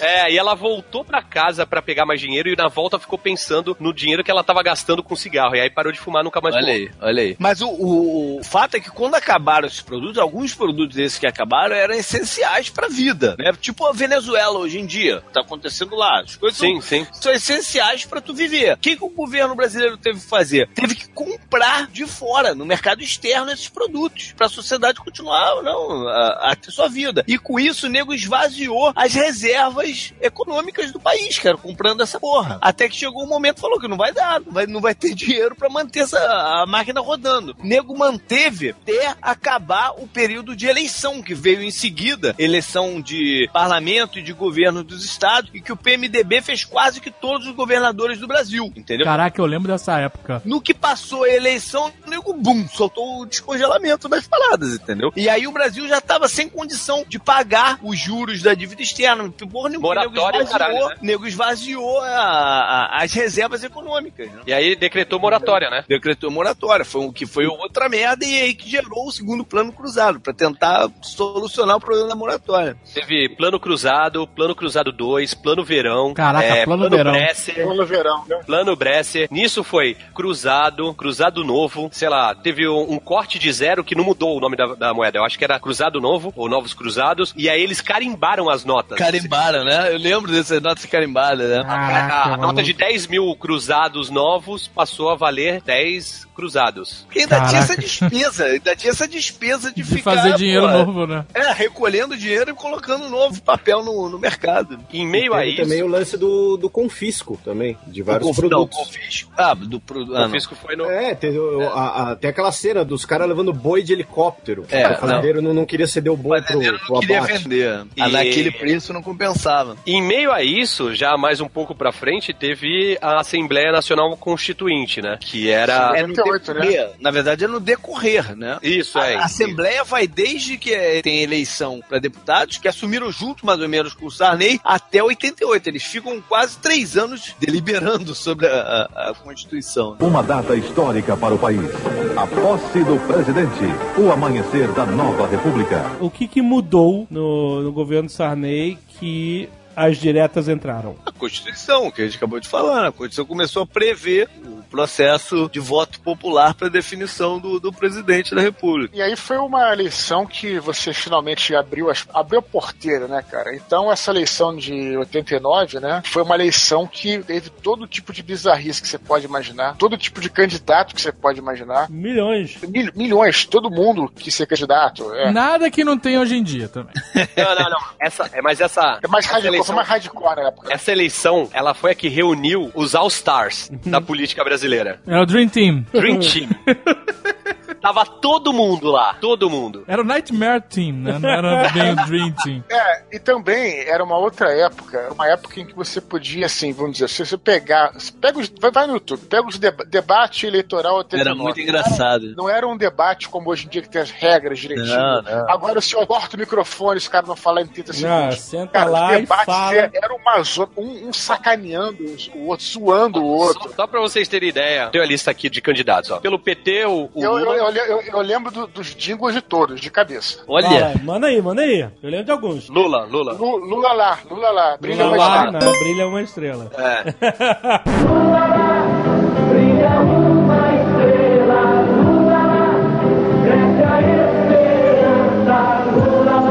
Ulisses Guimarães, Bote fé no velhinho, o velhinho é demais.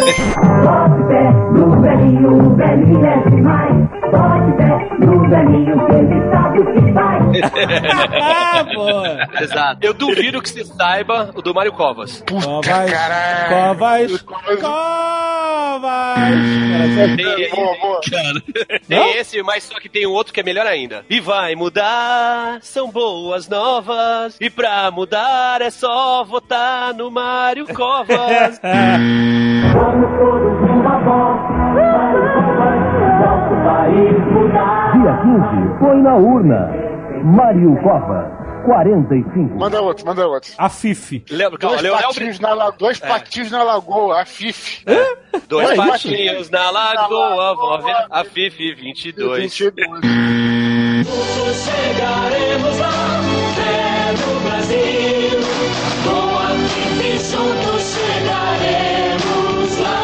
Leonel Brizola. Como é que era do PDT? Mundo bem melhor pra se viver. Lá, lá, lá, lá, lá, brisola. Ah, é isso mesmo. Ah, é isso aí. Não, lá, lá, Brizola.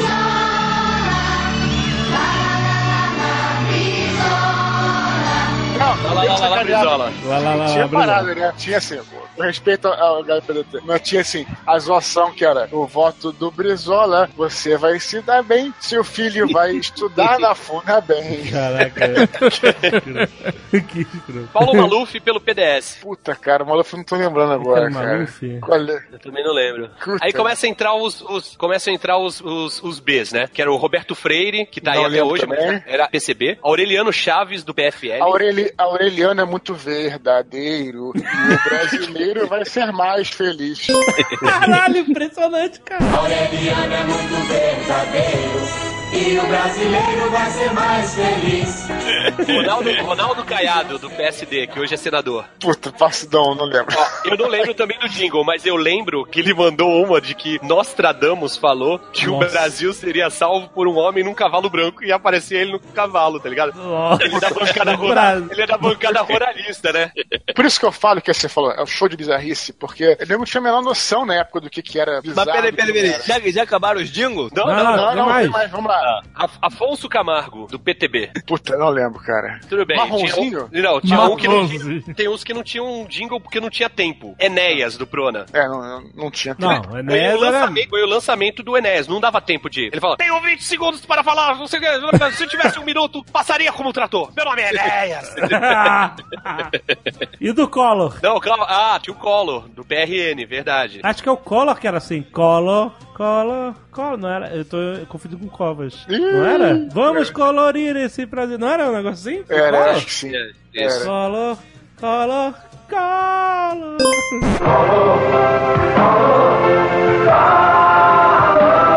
Collor foi do Arena, na época do- dos militares, né? Depois ele passou pro PDS, do Maluf. Quando o Sarney saiu, ele saiu junto pro PFL. Depois ele passou pro PMDB. E aí, Que quando, ele quando foi, ele- quando ele foi governador. Lembra E que aí- eu falei que governadores foram eleitos no, no, no Brasil todo, ele foi um desses eleitos. Foi do estado das Alagoas. Uhum. E ele ganhou fama porque existiam os marajás na época. O que, que eram os marajás? Funcionários públicos, fantasmas, que não iam trabalhar e tinham salários de marajá, que nego falava. E ele chegou e falou assim: Eu não vou pagar mais esses funcionários. Se o cara não vem aqui, eu não vou pagar. E aí começou a aparecer isso no Jornal Nacional direto. Era o caçador de marajás. Isso aí. E aí a justiça falando que ele tinha que pagar, porque o cara era concursado, que se desonerasse. Ele falou, não, eu não vou pagar, porque isso é um absurdo. E aí a galera falou, porra, esse cara aí viril, jovem, governador, Viril É? ótimo.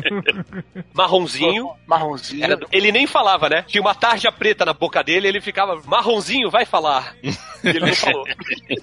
Fernando Gabeira, Gabeira, é, também não lembro. ele era do PV na época. Armando Correia, esse eu, eu acho que o Dave sabe quem é. Não lembro, cara. Armando Correia, não sabe quem é? Era o professor de autoescola do Carlos, não?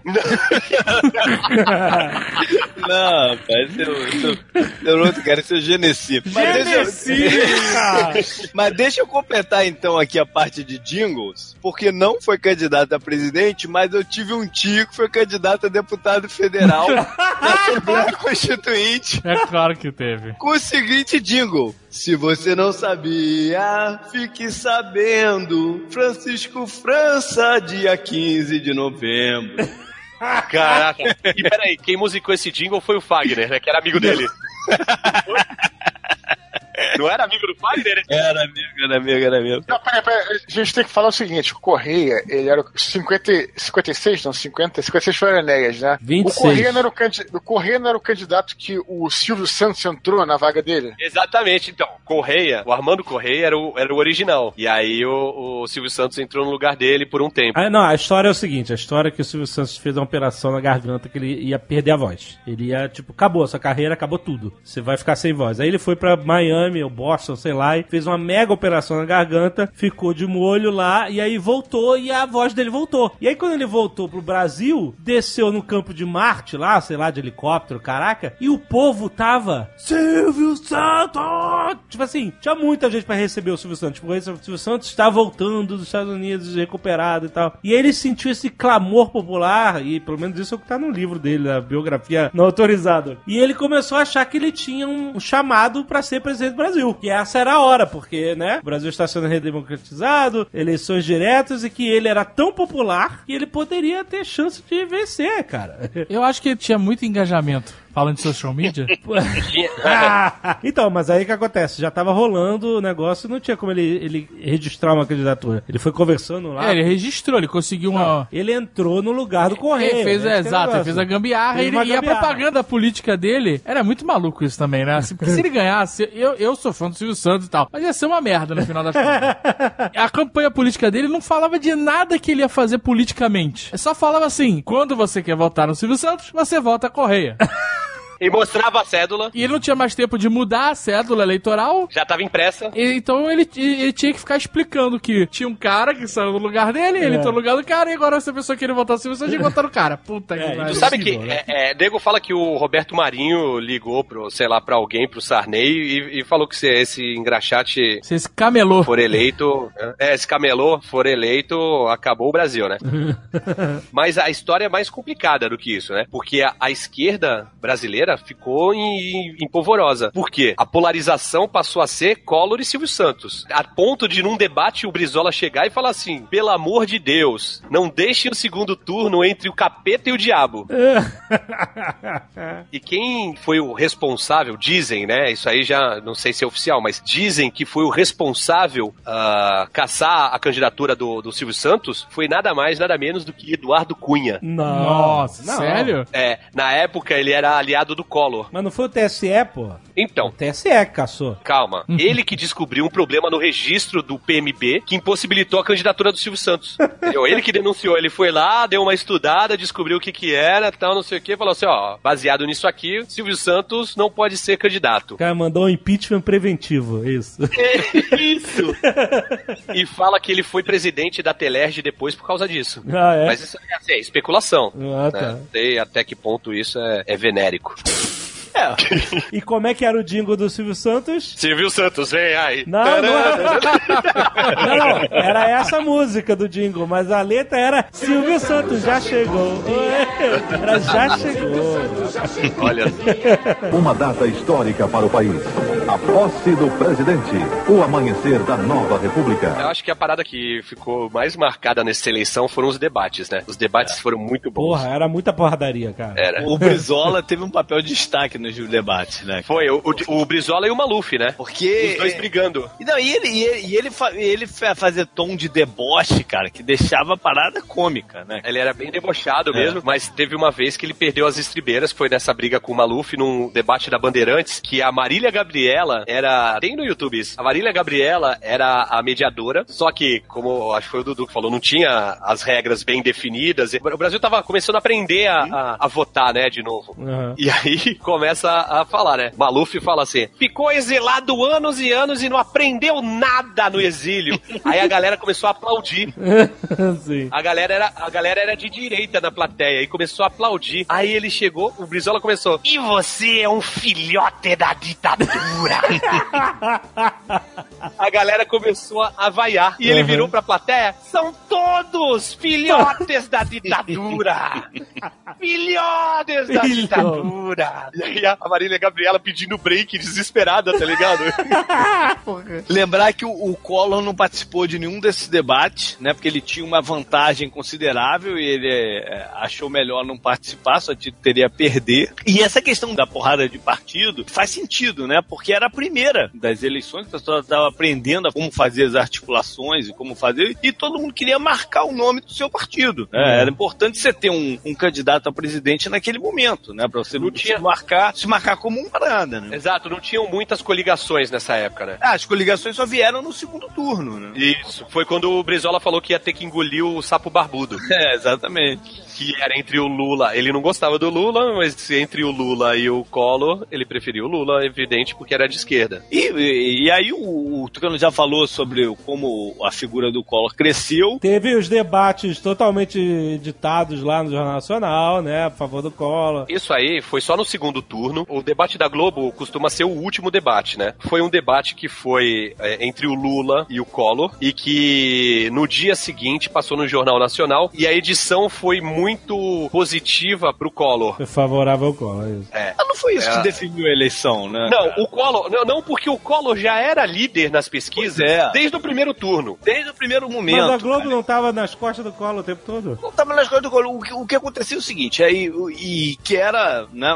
é normal de acontecer. Imagina, se o Roberto Marinho tava ofendido com a possibilidade do Silvio Santos, que foi camelô, ser presidente, imagina o que ele achava do Lula ser presidente. Mas não é só Não, mas isso. aí a parte do Silvio Santos, o Silvio Santos, além de tudo, era concorrente É e dava uns tapa louco, né? Eu sei, uns tapa mas louco na Globo. né? É muito diferente, né, cara? Então vamos começar Pássaros Feridos enquanto não acabar a novela da Globo.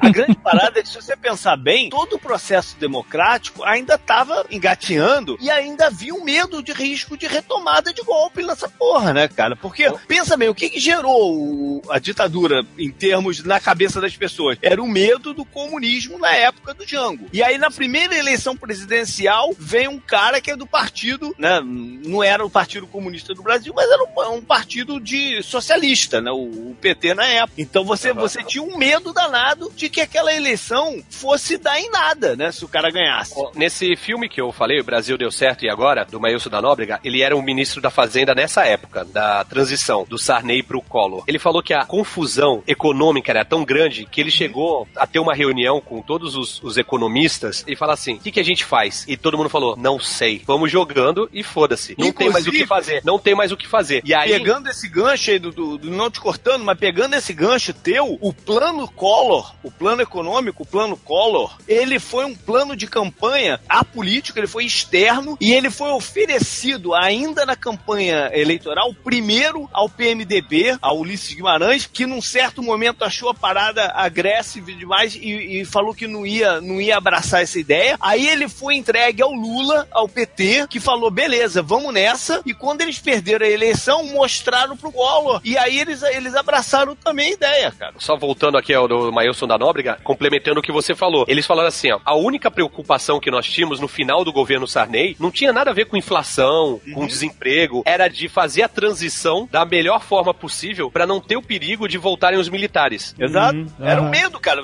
Imagina se o Lula ganhar aquela primeira eleição, cara. Podia gerar na cabeça de todo mundo medo que a qualquer momento os caras pudessem tomar de novo o poder, cara. Porque lembra, o- a população tinha medo. A população que eu digo, classe média, cla- classe, tinha muito medo das ideias do PT, né? Ah, vão tomar tua casa, vão botar nego maluco dentro da... Você não ouvia isso? Você não lembra de ouvir Sim. essa, essa, Eu lembro- essa eu lembro de uma- Claro, claro, direto. Eu vi de uma história que na época, na, na- na- na apuração dos votos, teve algum momento lá em que o Lula tava ou na frente ou chegando perto do Collor na apuração. E eu ouvi uma história de um cara que tava em casa e tinha esse medo de perder os bens dele, e, sei lá, botar a empregada pra morar na casa com ele, essas loucuras. E o cara infartou e morreu. Caraca, É. antes de saber o resultado. Antes de saber de, de, apreensão- de apreensão. Tem um monte de gente morrendo hoje Não achando ia que sobreviver o plano Collor, né?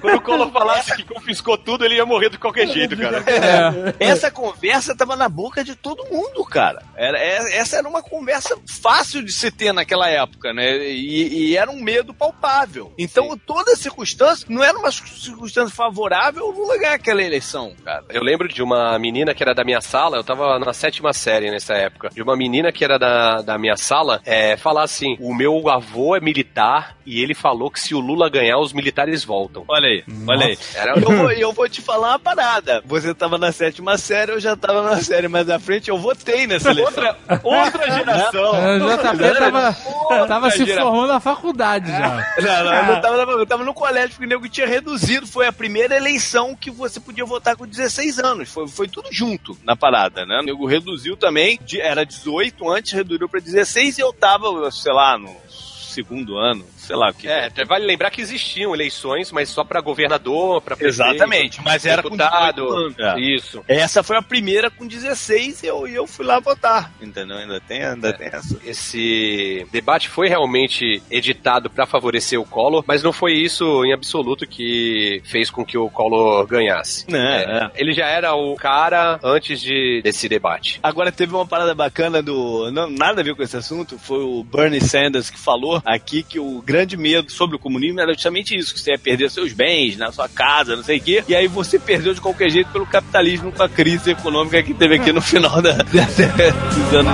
Né?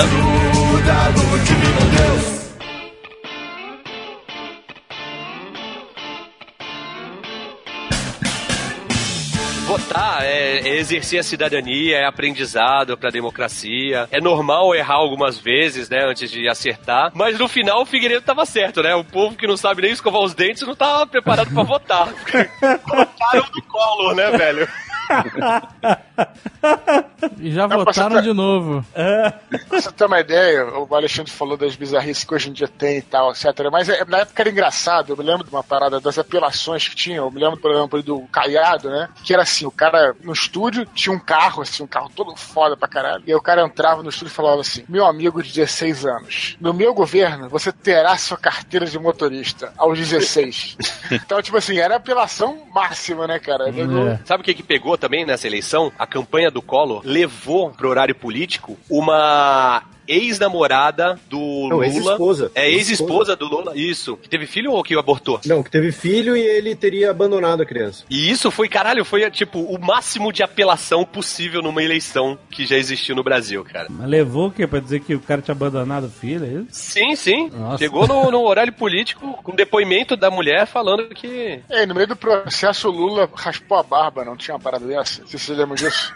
Não. Não, Não, não, tá bom. Isso Foi foi. pra outra, foi pra Na próxima outra eleição, é, na É. outra eleição ele. Então tá bom, então, tá certo. Era o, era o Lulinha. Ele foi, ele foi fazendo uma metamorfose até virar o Lulinha Paz e Amor, que foi Não, mas que aí ganhou. é, mas isso aí já é marketing político, né? Todos os políticos Exato, isso fazem, né? falar.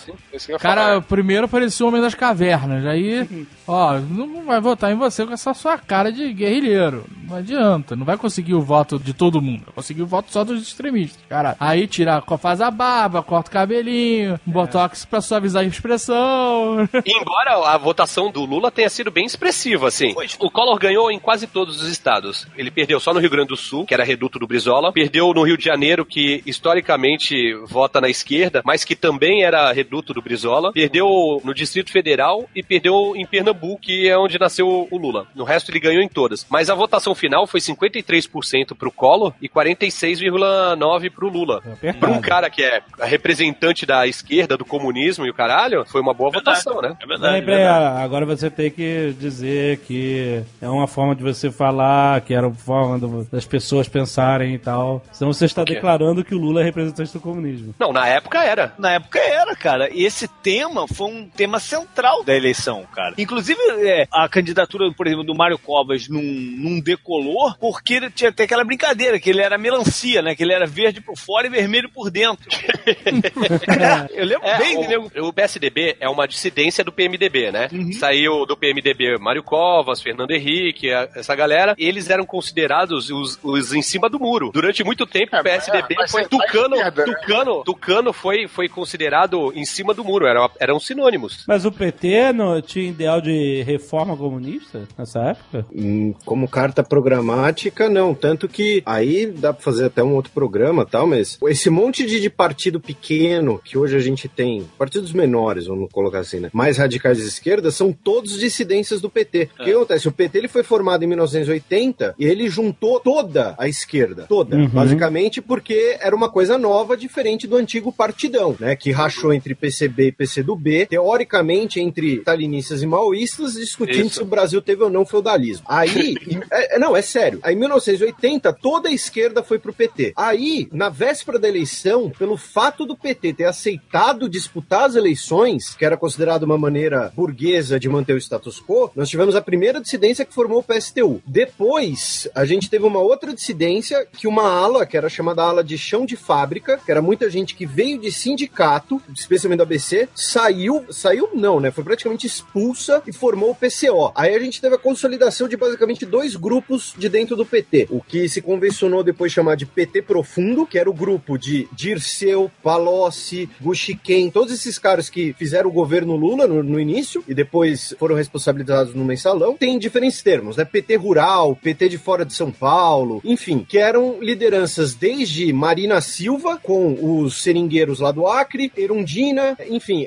outras lideranças que não eram dessa, digamos assim, dessa elite estudantil de esquerda originária especialmente de São Paulo. Aí a gente tem a expulsão da Erundina, que foi a primeira grande vitória eleitoral do, do PT, né? Quando Erundina foi eleita prefeita de São Paulo. E como ela aceitou fazer parte do governo de conciliação nacional do Itamar, ela foi expulsa. E aí, óbvio, resumindo bem, aí no final, já no início do século XXI, quando o PT vence as eleições presidenciais, só que para isso tem, como a Zagal falou, né? Lulinha Paz Amor, José Alencar do PL como vice, tem que negociar com o PMDB, aí a gente tem a dissidência que forma o PSOL. Mas todas essas lideranças, um dia estiveram dentro do PT. E o fato é que se estavam ou não na carta deles de intenção naquela época não faz diferença, porque a percepção é que era, né? Sim, exatamente. A percepção é mais forte que o fato. Não era parte do, do, do conteúdo, digamos assim. Aham, mas a percepção é mais forte do que, o, do que o fato. Então a percepção é que era, que isso ia acontecer se e- ele e- fosse o, o presidente. E aí também tem outra coisa que é bom a gente tocar, né? Até porque a gente tem uma audiência enorme, que é assim, quando a gente fala, quando, quando o Alexandre pergunta, né, o Jovem Nerd, ah, a carta do PT, ela era comunista, socialista? Depende, porque, por exemplo, a carta do PT estabelece, desde essa época, assim como a Constituição chegou a, a discutir, por exemplo, reforma agrária. No Brasil, nós temos a noção de que reforma agrária é uma coisa de esquerda socialista. Só que Abraham Lincoln fez a reforma agrária, pós Segunda Guerra Mundial, os Estados Unidos impôs uma reforma agrária no Japão para ter uma agricultura competitiva, mecanizada, que foi a base da industrialização japonesa na década de 50, do, do chamado milagre japonês. É, então depende também. né? Então, por exemplo, tá lá a reforma agrária. Agora, se você considera isso um mecanismo liberal de fomentar a pequena propriedade, ou se você considera isso uma questão de socialista, porque você vai ah, retirar a propriedade de alguém que já tem aquela terra, aí depende. É, eu acho que o que define se é para um lado ou para o outro é a forma como que, você, que é defendida a operacionalização da reforma agrária. Sim, né? sim. Tanto Se que você vai todas- tomar na mão grande, se você, né, como é que você vai fazer? Exatamente.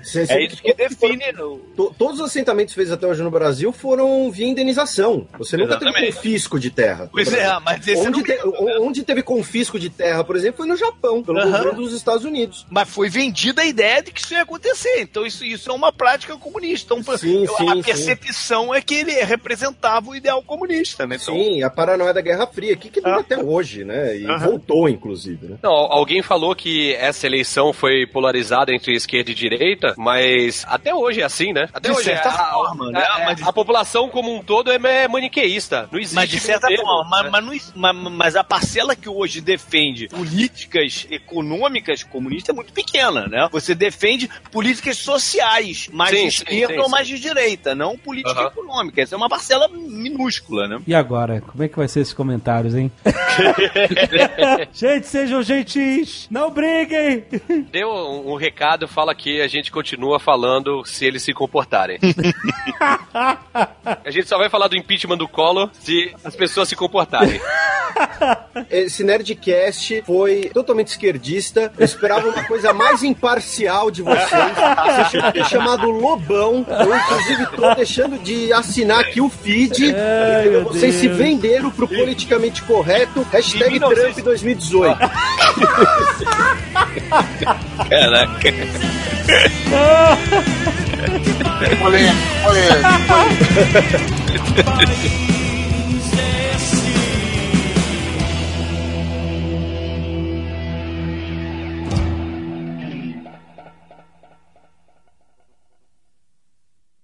Este Nerdcast foi editado por Radiofobia, podcast e multimídia.